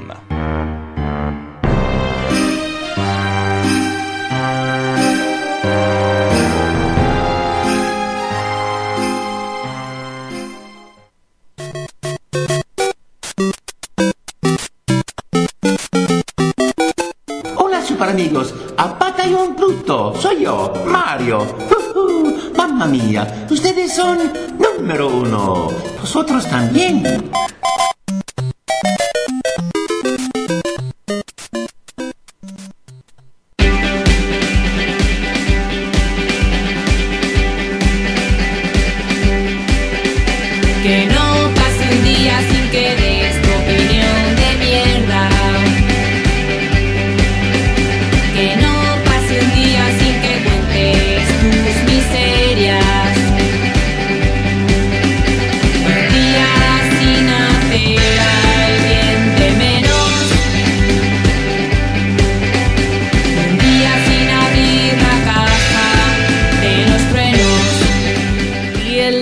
Esta semana, como no podía ser de otra forma después de la noticia que hemos dado por redes sociales y por aquí la semana pasada, y es que Juanjo y yo nos hemos pillado la Switch después de tantas hostias que le dimos en la presentación, ¿eh? Como ha llovido.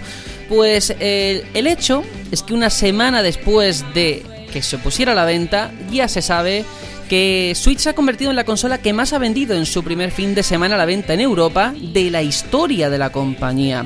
Eso supone mejorar las 325.000 unidades que en su día movió Wii en 2006. Un estreno que recordemos que eh, llegó en una temporada excelente porque era diciembre, pero que también tuvo problemas por la falta de stock. Y en España esta Switch ha tenido el mejor lanzamiento de una consola en la historia de aquí del país. ¿eh? Hablamos de 45.000 unidades, 8.000 más que lo que tuvo en su día Play 4. De gente que se cree mejor que el resto. Y como sé que muchos lo preguntáis, bueno, ¿qué pasa con Zelda? ¿Qué pasa con Zelda? Pues que se ha convertido en lo que llevamos de año en el mejor lanzamiento de un videojuego en formato físico en su primera semana, ¿vale? Hablamos de 51.382 unidades. Esto, traducido en el ratio consola Switch eh, juegos, significa que casi 9 de cada 10 personas que tienen la consola se la han pillado con Zelda. Lógicamente porque no hay muchas cosas más en el catálogo. Pero ahí está. Y todo esto y todo lo que ha surgido en los foros, que si hay que ver que la pantalla se raya, que si ha salido el pantallazo azul de la muerte, que si no tiene catálogo, que si ha llegado, no tiene Netflix, bueno, un montón de una aura negativa, de que no se sabe realmente nada, la pregunta de este debate es muy clara. ¿Ha salido Nintendo Switch al mercado de forma apresurada, antes de tiempo? Yo creo que sí, eh, pero ya no por el tema únicamente de- del catálogo, que es obvio, sino quizás el control de... Es que realmente el control de calidad ha habido algunos errores que dices, bueno, es normal en una consola, pero no en una consola de Nintendo. Nintendo ha tenido mm, unas consolas que eran como, bueno, súper robustas, pero una, una barbaridad. Y estamos viendo aquí errores mm, pues que se equiparan a- al de otras consolas que no eran de Nintendo. Y es como... hmm. Pero sobre todo lo digo por el tema de que viene pelada en cuanto a aplicaciones. Que dijeron hace nada, no, tranquilos, tendrá YouTube, tendrá Netflix, tendrá no sé si Hulu también, lo que sea. Bueno, Tony, hay que hacer primero la postura y luego ya entramos en argumentos. ¿Tú sí, piensas ha que sí? apresurada. Apresurada. Vale, ya está. Es que te enrolla y no, no se puede hacer nada. Es que he olvidado ya el formato porque. Ay, estoy claro, como vienes. Inglaterra. bueno, Aitor, ¿tú cómo, cómo lo ves? ¿Igual que Tony o de forma diferente? Pues un poco en la línea de Tony también. Pero pienso que aunque la ha acompañado muy bien las ventas y se la está comparando con Wii, que eso es un halago comparar las ventas con las de Wii y me parece Sí. que va a vender muchísimo. Creo que se ha vendido de forma apresurada. Seguramente en Navidades venda muchísimo más, venda la leche, se potencie muchísimo. Pero pienso un poco en la línea de Tony. eh, el online está un poco con los pies para arriba, eh, no hay casi juegos, eh, hay cierta incertidumbre, ya no solo a nivel de pantalla, sino otras características de la consola, como los mandos, que hay que confirmar, ¿no? Hay que, yo creo que Nintendo tenía que haber puesto consolas de prueba antes de la venta de la consola para que la probásemos de primera mano. Muy bien. Bueno, pues ahora vamos a pasar a alguien que sí que tiene Switch. A ver si, Juanjo, tú piensas eso o, o que no, que el lanzamiento ha estado medianamente normal. Bueno, yo en mi experiencia personal, y hablo, hablo en primera persona, eh, yo no he tenido ninguno de los fallos que la gente me comenta, simplemente lo del joystick, bueno, lo del Joy-Con izquierdo, que decían que daba problemas y estaba un poco tal, y era porque la consola no la tenía puesta en un sitio donde hubiera buena conexión. Pero en el momento que la puse en un sitio bien, la- bien, todo bien, ni Es rayada. muy sensible, ¿no? Sí, es muy sensible, pero también hay que entender que con el- la tecnología esta que tiene del giroscopio y tal y cual, pues, pues eso va a dar su- sus pequeños fallos. ¿Que, que genera dudas? Pues sí, porque todo eso se tiene que transmitir eh, vía internet para las partidas online y tal, que habrá que verlo, habrá que ver cómo lo soluciona. Pero yo de momento, yo creo que la consola ha salido bien en un buen momento y no por nada, sino porque Nintendo tenía que sacar la consola ya porque se estaba quedando muerta. Ni- La Wii U no vendía y necesitaba hacer algo, necesitaba dar un cambio de timón. Y esto es un, como si dijéramos una carrera de fondo de aquí a Navidad para rellenar catálogo. Pues yo pienso igual que tú, Juanjo. O sea, aquí tenemos los puestos muy diferenciados, 2-2. Curiosamente, claro, eh, los que defendemos que no ha salido mal o que, bueno, que no ha salido relativamente bien, somos los que tenemos la consola. Por tanto, a lo mejor sí que estamos influenciados por eso, ¿no? Por ese factor de que hemos desembolsado 330 euros. Pero bueno, en cualquier caso, de verdad, yo coincido como tú simplemente por el hecho de que en diciembre, en la campaña navideña, la consola no estaba preparada. Es un hecho. Si no la lanzabas ahora, te pierdes Zelda, que para mí ha sido un acierto increíble lanzar la consola con Zelda. Y en cuanto a todos los problemas, pasa siempre que sale una consola, ¿eh? No nos olvidemos. Pero hay como una especie de, de- de psicosis generalizada de que sale uno en NeoGAF diciendo es que se me ha rayado la pantalla y está todo el mundo Eso sí. con la paranoia. Porque es verdad, es que mm, tú te metes y la realidad es que ¿a cuánta gente se le ha rayado la pantalla con el dock? A una, Muy a una de cada 500. Sin exagerar, porque ya están las pruebas ahí, ¿eh? Y me sigo preguntando cómo. Claro, es que tienes que ser muy bestia, que yo no estoy defendiendo nada, pero que eso es así. Yo con los Joy-Con no he tenido problemas y que Nintendo lo ha reconocido, y atención al consejo que ha dado, porque me parece glorioso. Dice, vale, no juguéis cerca ni de un microondas ni de una pecera, ¿vale? Tío, pero si yo vivo una pecera con microondas. Pues te, te jode, no puedes jugar a la Switch. Bueno, pero de verdad, pues no, pero de todos los problemas que ha tenido, que la gente comenta, sí que hay uno que yo he tenido y tengo, y Juanjo tú no, pero bueno, yo sí, y es el wifi. Eh, tiene muy poca cobertura la consola. Es un hecho, no sé si eso lo podrán arreglar o no. Yo entiendo que no, pero bueno, ahí está. Pero a mí me ha parecido de verdad muy acertado el lanzamiento. Creo que ha llegado en una fecha que era arriesgada porque se ha perdido la campaña navideña. Pero a pesar de eso, yo creo que nadie se esperaba, o yo por lo menos, el éxito que ha tenido por encima de Wii, ¿eh? Que Wii era como algo Aún así, inalcanzable. Eh, yo creo que el debate no está en si ha vendido bien o mal. Yo no pongo No, no. en duda de que ha sido Claro. un lanzamiento brutal. O sea, y, y sigo pensando que si se hubiera lanzado en, en Navidades, ya no, ya en las pasadas o en las que vienen, en las que vienen, me daba igual, hubiera pegado más pelotazo aún. Eh, sino que se ha lanzado pronto y creo que incluso vosotros mismos en subcon- subconscientemente lo estáis reconociendo. Nintendo lo ha lanzado porque le quemaba ya en las manos, no tenía nada ya para Wii U y tenía que sacar algo ya. Ujú. Sí, sí, pero yo eso no, eso no significa que lo hayas sacado de forma apresurada o mal, ¿eh? Porque sé que es un argumento un poquito Le feo. faltan cosas. Faltan, faltan, Faltan aplicaciones. faltan cosas, pero ¿en qué consola no han faltado cosas? Lo importante es que a nivel de, de- de rendimiento, de funcionalidad, es que yo me acuerdo de Wii U y lo hemos comentado, tardaba un cojón en arrancar, hablando mal, mal y pronto, y aquí no, aquí es rapidísima la consola, yo me la llevo en el metro y va estupendamente. Y en eso está así. Y yo me acuerdo de las luces rojas de la muerte, de las luces amarillas, de esa 3DS con la bisagra que era un problemón. Que todas las consolas han tenido fallos, ¿eh? Y aquí Sí. yo no los he visto tan graves, ¿eh? De diseño. Tan Claro. graves. No, a ver, que- es, es evidente que la consola pues mucho mejor, más potente en- a nivel de hardware y las, co- mm, el sistema operativo lo mueve mucho más rápido y tal, pero también hay que tener en cuenta cuántas cosas te vienen en ese sistema operativo. Quiero decir, quizás en un futuro, en algún parche, cuando metan Netflix, metan tal, metan cual, el nivel de carga sea algo mayor y ya empecemos a notar. eh, eh, Hombre, pero que eso ahora que tarda en mismo cargar. es especular. Yo Ujú. creo que no, no va a Eso sí. pasar. No creo que vaya a pasar, ¿eh? Ojalá que no. No, A pero ver. eso también dependerá de cada uno. Si tú te descargas esas aplicaciones, pues tendrás más carga en el inicio. Pero si no te Sí, las descargas, pues, pues no. Eso ya es elección de cada uno, igual que tú con tu PC. Y de lo que hablábamos de que estaba la consola por le faltaban cosas. Señores, acabamos de hablar de la actualización de, de la Play 4, ahora mismo, de que ahora acepta discos duros externos para almacenamiento. Que eso lo lleva haciendo la One desde que salió. Quiero decir Pero que... no me compares pitos y flautas. O sea, No, Switch, te- por ejemplo, no. No, el Switch no, pero podría hacerlo, pero me vengo a referir que todas las consolas salen incompletas de salida y se van mejorando, recibiendo feedback o cuando van implementando o, o lo que sea. Que sí que es verdad que necesita mejoras, por supuesto que las necesita, como todas, pero no necesita más mejoras que las demás, necesita las mismas mejoras, mejorarlas, como todo. todo sí, pero que no me han sacado ya. YouTube a lo mejor ahí hay cosas de licencias y tal, pero macho, el navegador que hicieron Wii U es de Nintendo, pueden portearlo perfectamente y todavía no lo han hecho. Pero sí el- que, ah, confirmadme esto, eh, ¿alguien ha podido craquear la consola y meter navegador o algo así o No, desbloquearlo? no, no. El nave- claro, el navegador ya, ya está dentro del sistema. De hecho, cuando te conectas Ah. a internet, como que hace el amago de conectarse para pedir algún dato a los servidores o algo así, ¿no? Lo único que han hecho es que cambiando las DNS, la gente, accedes al navegador que trae de serie.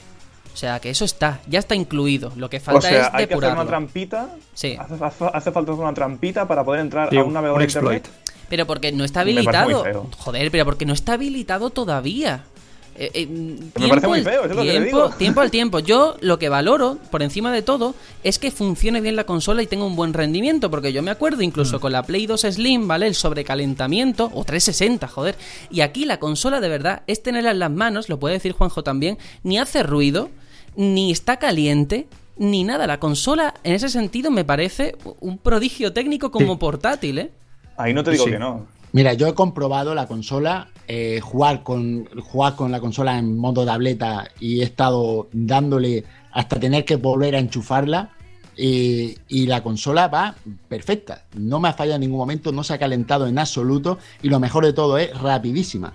Tú le das al botón home para irte a lo que es al menú principal y es un tiro.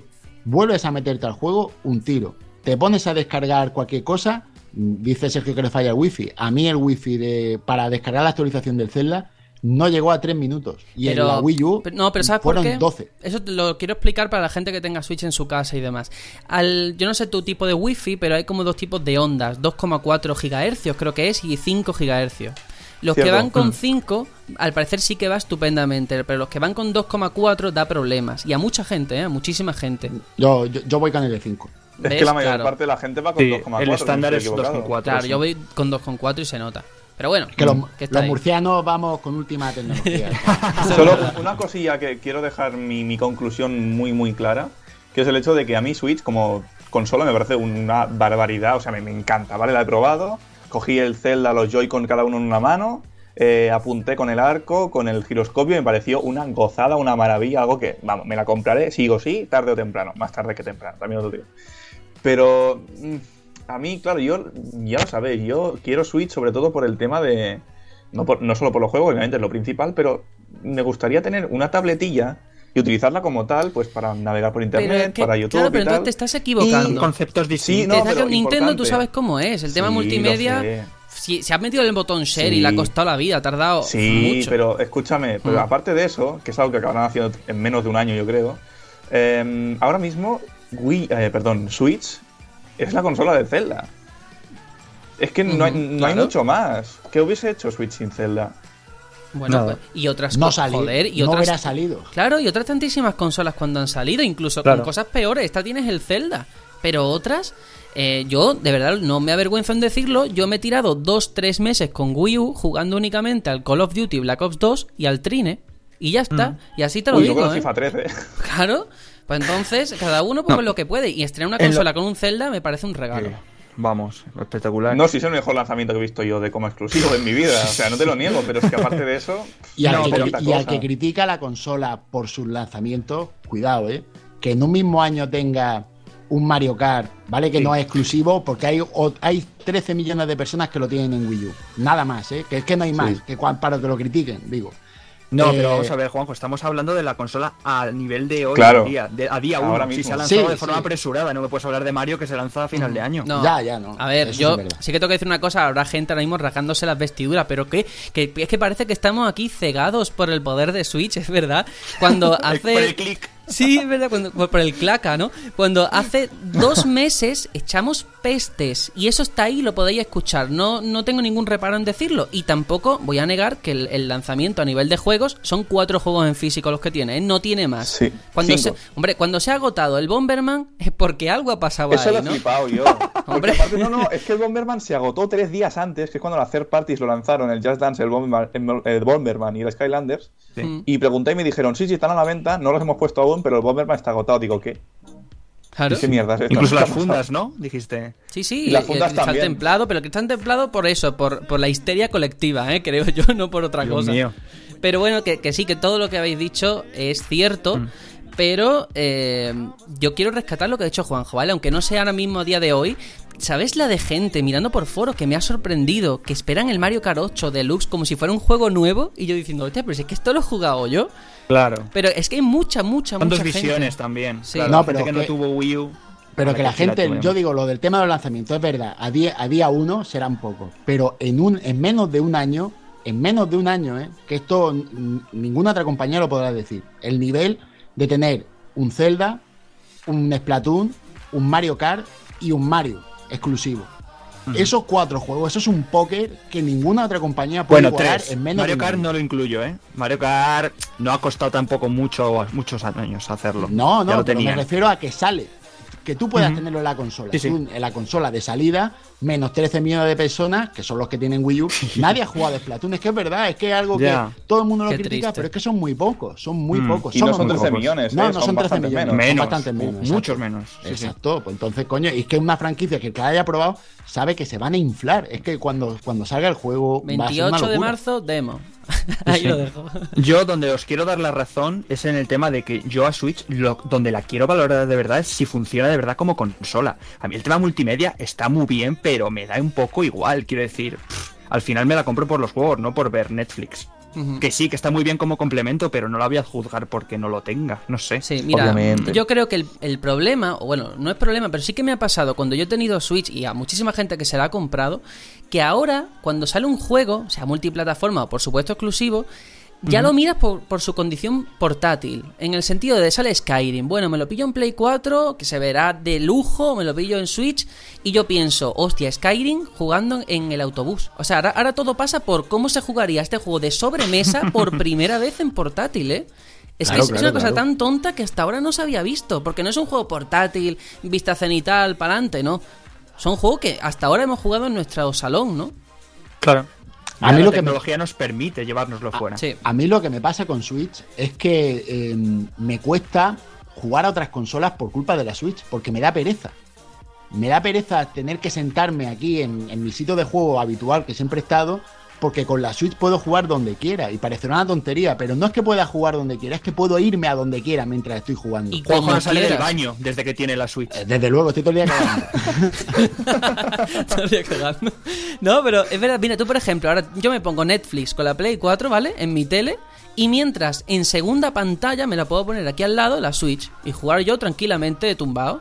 O sea que ni siquiera es estar como si fuera una portátil con los mandos y la pantalla en la mano. Es que puedes tener la pantalla a un lado y jugar tú con tu Joy-Con a, a un metro de distancia si quieres.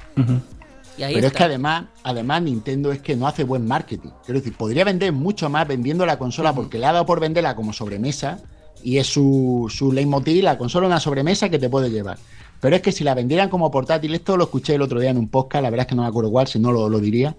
Y es que si tú vendes la consola como portátil a los padres para los niños, le puedes vender una consola para dos niños. Y me explico. Si tú tienes Sí. una 3DS con un con el Mario Kart, solo puede jugar un niño a la 3DS con el Mario Kart. Si quieres que jueguen los dos niños, si tienes dos hijos, tendrás que tener dos 3DS. Pero con esta consola pueden jugar dos niños o más con una sola consola. Eso, eh, y en portátil. Eso es un, un vende consolas de por sí per se para los padres, porque por 300 euros tienes diversión múltiple. De la otra manera, por ciento y largo, tienes diversión para solo uno. Y eso vendería muchísimo si lo pusieran y- de esa manera. Y tú, y tú has dado la clave, o sea, Nintendo se ha gastado a nivel de marketing, inversión publicitaria, cero, ¿eh? Cero. Vale, hay un anuncio en televisión, pero es que es, es el lanzamiento de una consola. Y a pesar de todo, y de verdad me sigue sorprendiendo, ¿eh? Sí. No, no a malas, pero es que es verdad, cómo ha vendido tantísimo, tantísimo. El boca a boca. Y sobre todo que, eh, porque están los datos, porque yo ni me los creía, ¿eh? O sea, con todo mi respeto a Vandal y a todos estos medios.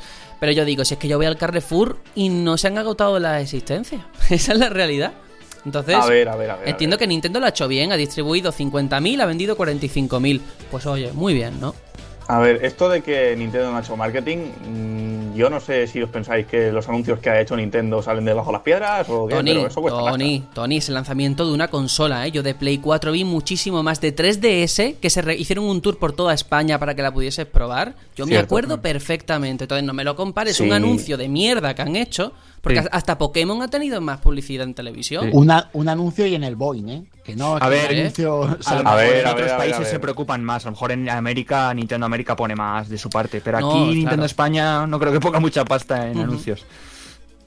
Ay, No, pero no, tampoco es eso. Ha hecho mucho. Una cosa es la inversión en marketing, que sí, no ha sido la de Play 4 ni mucho menos, porque Play 4, vamos, anuncios por todos lados.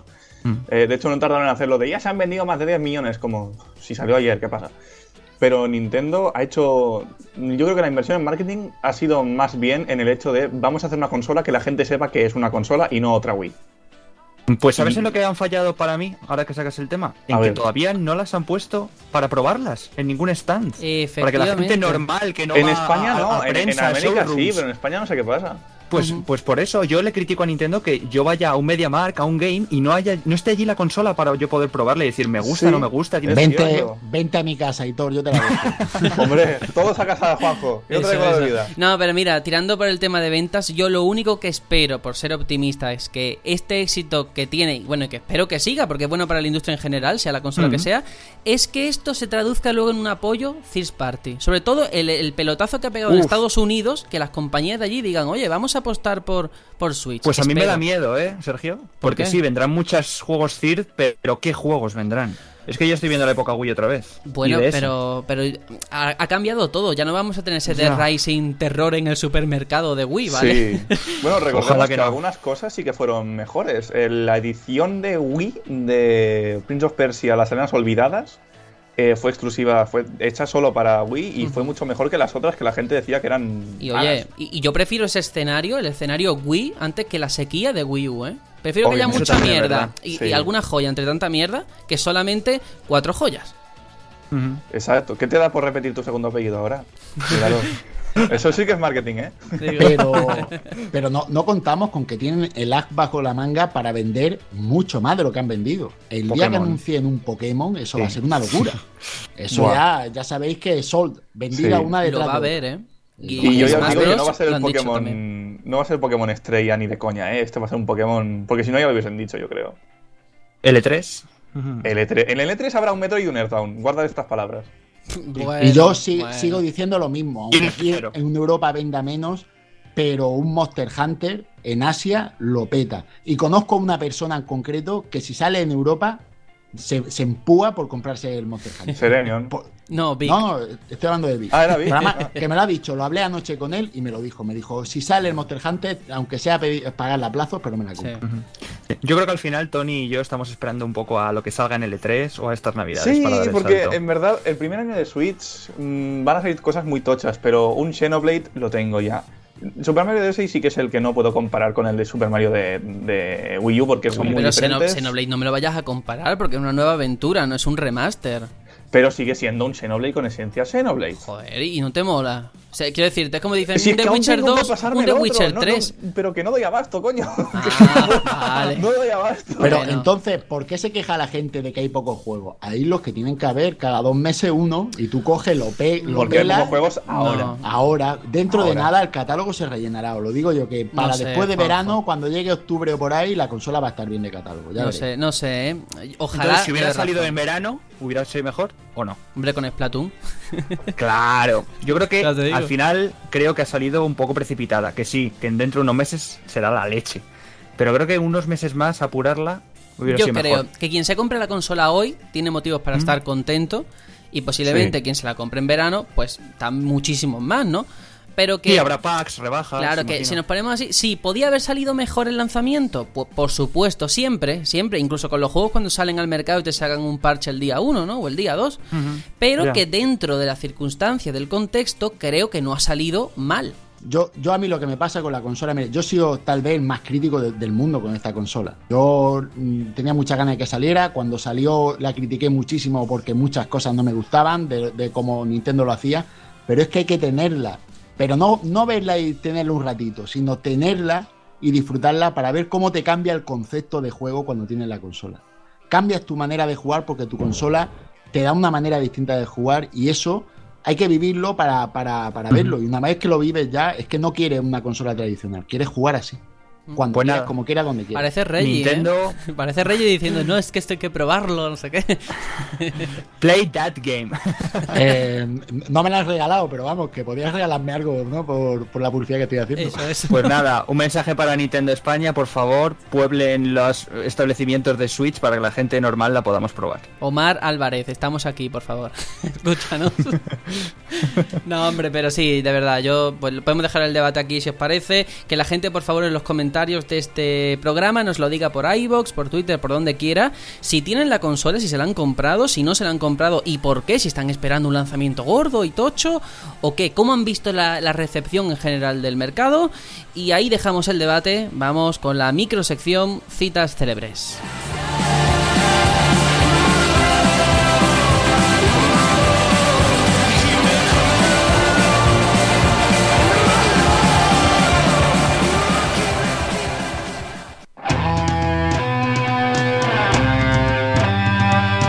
Citas célebres.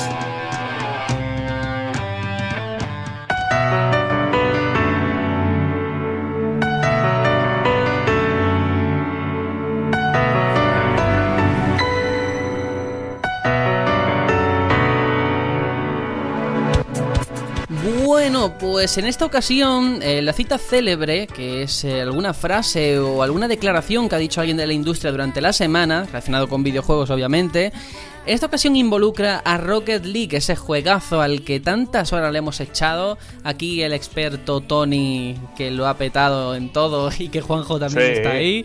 Bueno, pues Jeremy Dunham, ¿vale? El vicepresidente de Psyonix, ya ha negado cualquier posibilidad de una secuela del juego. Ha dicho lo siguiente, ¿por qué deberíamos ir a nuestra enorme com- comunidad que hemos construido y que sigue creciendo a decirle lo que estás jugando ahora va a ser irrelevante en 12 meses, pero queremos que pares lo que estés haciendo, nos des todo tu dinero de nuevo y te pases a este otro juego?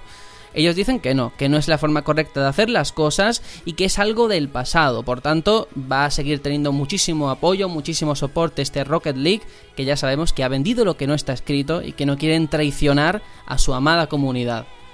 Y es una buena noticia, ¿eh? Para mí este es un juego eterno y ojalá que dure siempre. Siempre, siempre no, pero sí, al menos este Siempre. creo que salió en 2015. 2015. Sí.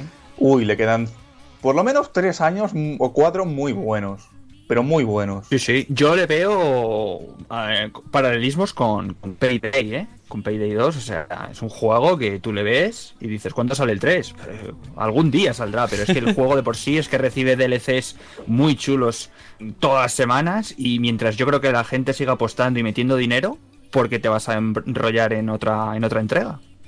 Claro. actualizando y mejorando la que tienes y contentando a tus fans. No, y que va un poco en sintonía con, con cómo va ahora el mercado de los videojuegos, ¿no? Vender un poco el juego como un servicio. Tú Ujú. tienes ahí el, el juego que te está dando diversión, te lo van actualizando, te lo van mejorando, y, y así van vendiendo. Y yo creo que es un modelo que, que en ciertos juegos pues no, no está mal, la verdad que sí. Sí, aunque más allá de eso, yo creo que también influye el tema de ser una compañía que no es tampoco súper grande, tiene mucha pasta ahora y habrán crecido con eso, pero no es una, compañía hiper, hiper grande. Y eso, junto con el tema de tener licencias, de que si regreso al futuro, el Batmóvil, Hot Wheels y la madre que los trajo, claro, mm, yo siendo una compañía pequeña, si tengo que ah, poner esto en un, en un segundo juego, en Rocket League 2 o lo que sea, o decirle a la gente, oye, que esto tal, no sé qué, las licencias ya no. Yo me abrumaría, diría, mira, continúo con el que tengo, el que tengo está perfecto, Claro. y ahí sigo. Más Es allá de que que el juego es- sea maravilloso. Es eso, Tony, es que el juego está perfecto. Yo creo que una segunda parte, o sea, cuando haces una secuela de un juego o algo, yo creo que es para darle otro enfoque, para mejorar, para... Pero es que el juego está ya perfecto. ¿Qué quieres cambiar? Porque para ponerle un 2, eh, tienes que ver cambios sustanciales. Y me parece que lo mejor que pueden hacer es dejarlo como está. Es que ahora mismo hablaría de Splatoon. No, no, por favor. Lo Splatoon, siento, sí, pero no me me lo toques, ¿eh? Por favor. Territorio complicado. Yo solamente voy a decir de Con verdad. manche. sí. Que vamos, que Pero te es que mato son- es aquí. que son- y, ah, vamos, a pistolazo son- de, de tinta. Por Dios. Son géneros distintos, Sí. eh, Tony. eh, vamos a ver, en un shooter, ¿qué quieres innovar? Eh, Dime tú la diferencia del Call of Duty 2 al 3 o Más al y 4, me mejor. da igual. Es lo, exacto, es más armas, nuevos escenarios, alguna que otra mecánica que cambia y poco más. Es Modo que no hay más. mejorado y para adelante. Un Cualquier perro. shooter que me ponga, cualquier shooter que me ponga, perro. es así. Hombre, si mete un perro, todo Hombre, mejora. Eso es un goti sí. ya. eh, pues, Vamos. No, pero yo creo que Psyonix se ha convertido un poco en, en la representación del sueño americano, ¿no? A lo que aspira todo Sí. desarrollador independiente a día de hoy, ¿no? Pegar, sacar tu juego y dar el pelotazo mm, sí. sin quererlo ni Sí. beberlo, ¿no? Los unicornios que lo llaman. Sí. Pero ellos ya sacaron un Rocket League antes, en Play 3, Pero y se no lo llamaba... petó. Espera que, que cojo aire para decir cómo se llamaba. Super Sonic Acrobatic Rocket Powered Battle Cars. No preguntes por qué me lo sé. Pero se llamaba así. Sí, sí, sí, sí. Pero era, era Y venía de una broma de Conan O'Brien. Pero era online el juego, ¿eso es verdad? O... Claro. no, pero tanto. verdad, ¿eh? Sí, sí. No sé, no sé, pues la verdad es que eh, dicen que lo que le dio el salto de calidad a El este juego fue el plus. Claro, fue, una, fue Claro. una, una brutalidad de publicidad. Sí, porque además un mes en el que no te sacan nada, te sacan mierda, como todos los meses. En el momento en el que sobresale un juego que la gente en el boca oreja, Sí, ¿no? Por los foros. sí. Oye, que es que, uy, qué viciada este juego de, de coches que es como fútbol. Y ya todo el mundo se lo empezó a bajar. Y fue creciendo la bola, fue creciendo y aquí estamos. Pero es que además fue cuando se lanzó que hicieron esto. Y además, sí, yo que personalmente creo que es el mejor lanzamiento de, de PlayStation Plus en toda la historia. Al menos de Play 4. Ujú. Si haces esto cuando lanzas el juego, empiezas a crear una comunidad de una manera que de otra manera pues no Sí, la crearías. sí. Empiezas a dar el juego gratis. Es verdad. Sí, sí. Es como tan, Yo tan, creo que tan, tan, tan. eh, Chuck Norris va a hacer lo mismo, yo creo. ¿Te imaginas que estamos aquí hablando final de año de Chuck Norris, juego de 2017, Del rivalizando con Zelda, ¿eh? Ahí, ahí. Esto está desvariando, ¿eh? Venga, cierra, Ay, Sergio, cierra esto. Por Dios. No, pero, pero además, yo simplemente, eso, de verdad, imaginaos que este juego primero hubiese salido en Steam. Yo creo que no hubiera tenido ni la mitad del éxito, ni hubiera sido tan conocido como ha sido gracias al Plus. Totalmente de acuerdo. Pues estupendo, porque como estamos todos de acuerdo, vámonos con la despedida del programa de hoy, porque, bueno, pues todo llega a su fin.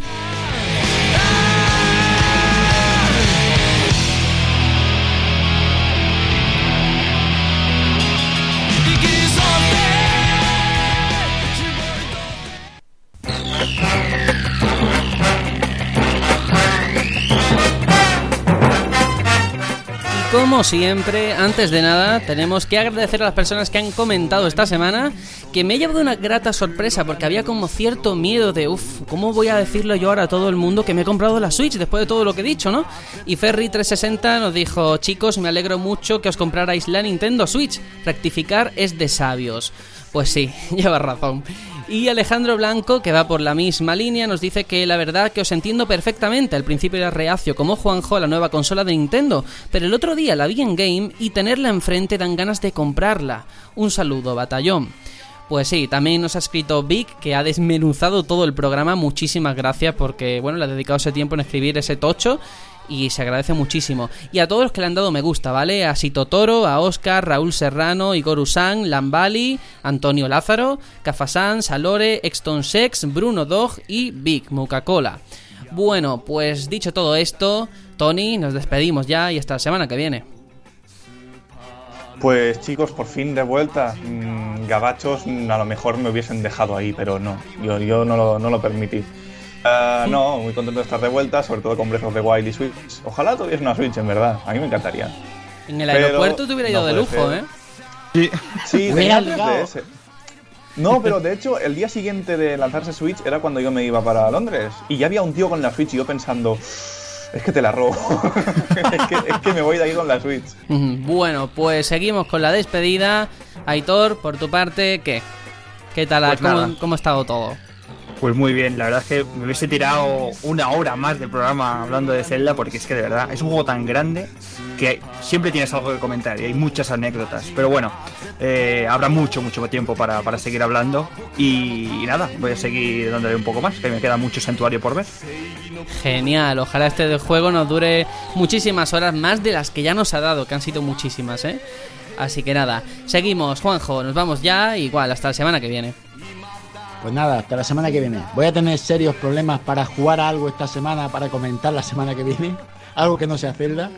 Así que no sé cómo me las voy a arreglar. De momento, muy contento, muy feliz. Y nada, que espero que todo el mundo esté, esté pasándolo bien y que jueguen muchos videojuegos. Eso, eso, que jueguen a lo que les guste. Yo únicamente, de verdad, quiero reivindicar ese Horizon Zero Dawn que no he tenido la ocasión de jugar, pero todo el mundo me habla maravillas y creo que merece que no pase desapercibido, ¿eh? Porque, hombre, Zelda está genial, pero hay más juegos, ¿eh? Todo hay que decirlo. Así que nada, nos vemos la semana que viene con más contenido, más diversión, pero los mismos de siempre. Aquí seguiremos. Adiós. 平和の祈りをパイルダウン発射命中ミサイルパンチ 今だ出すんだルストハリケーン。マジンコマジンコマジンガーゼ。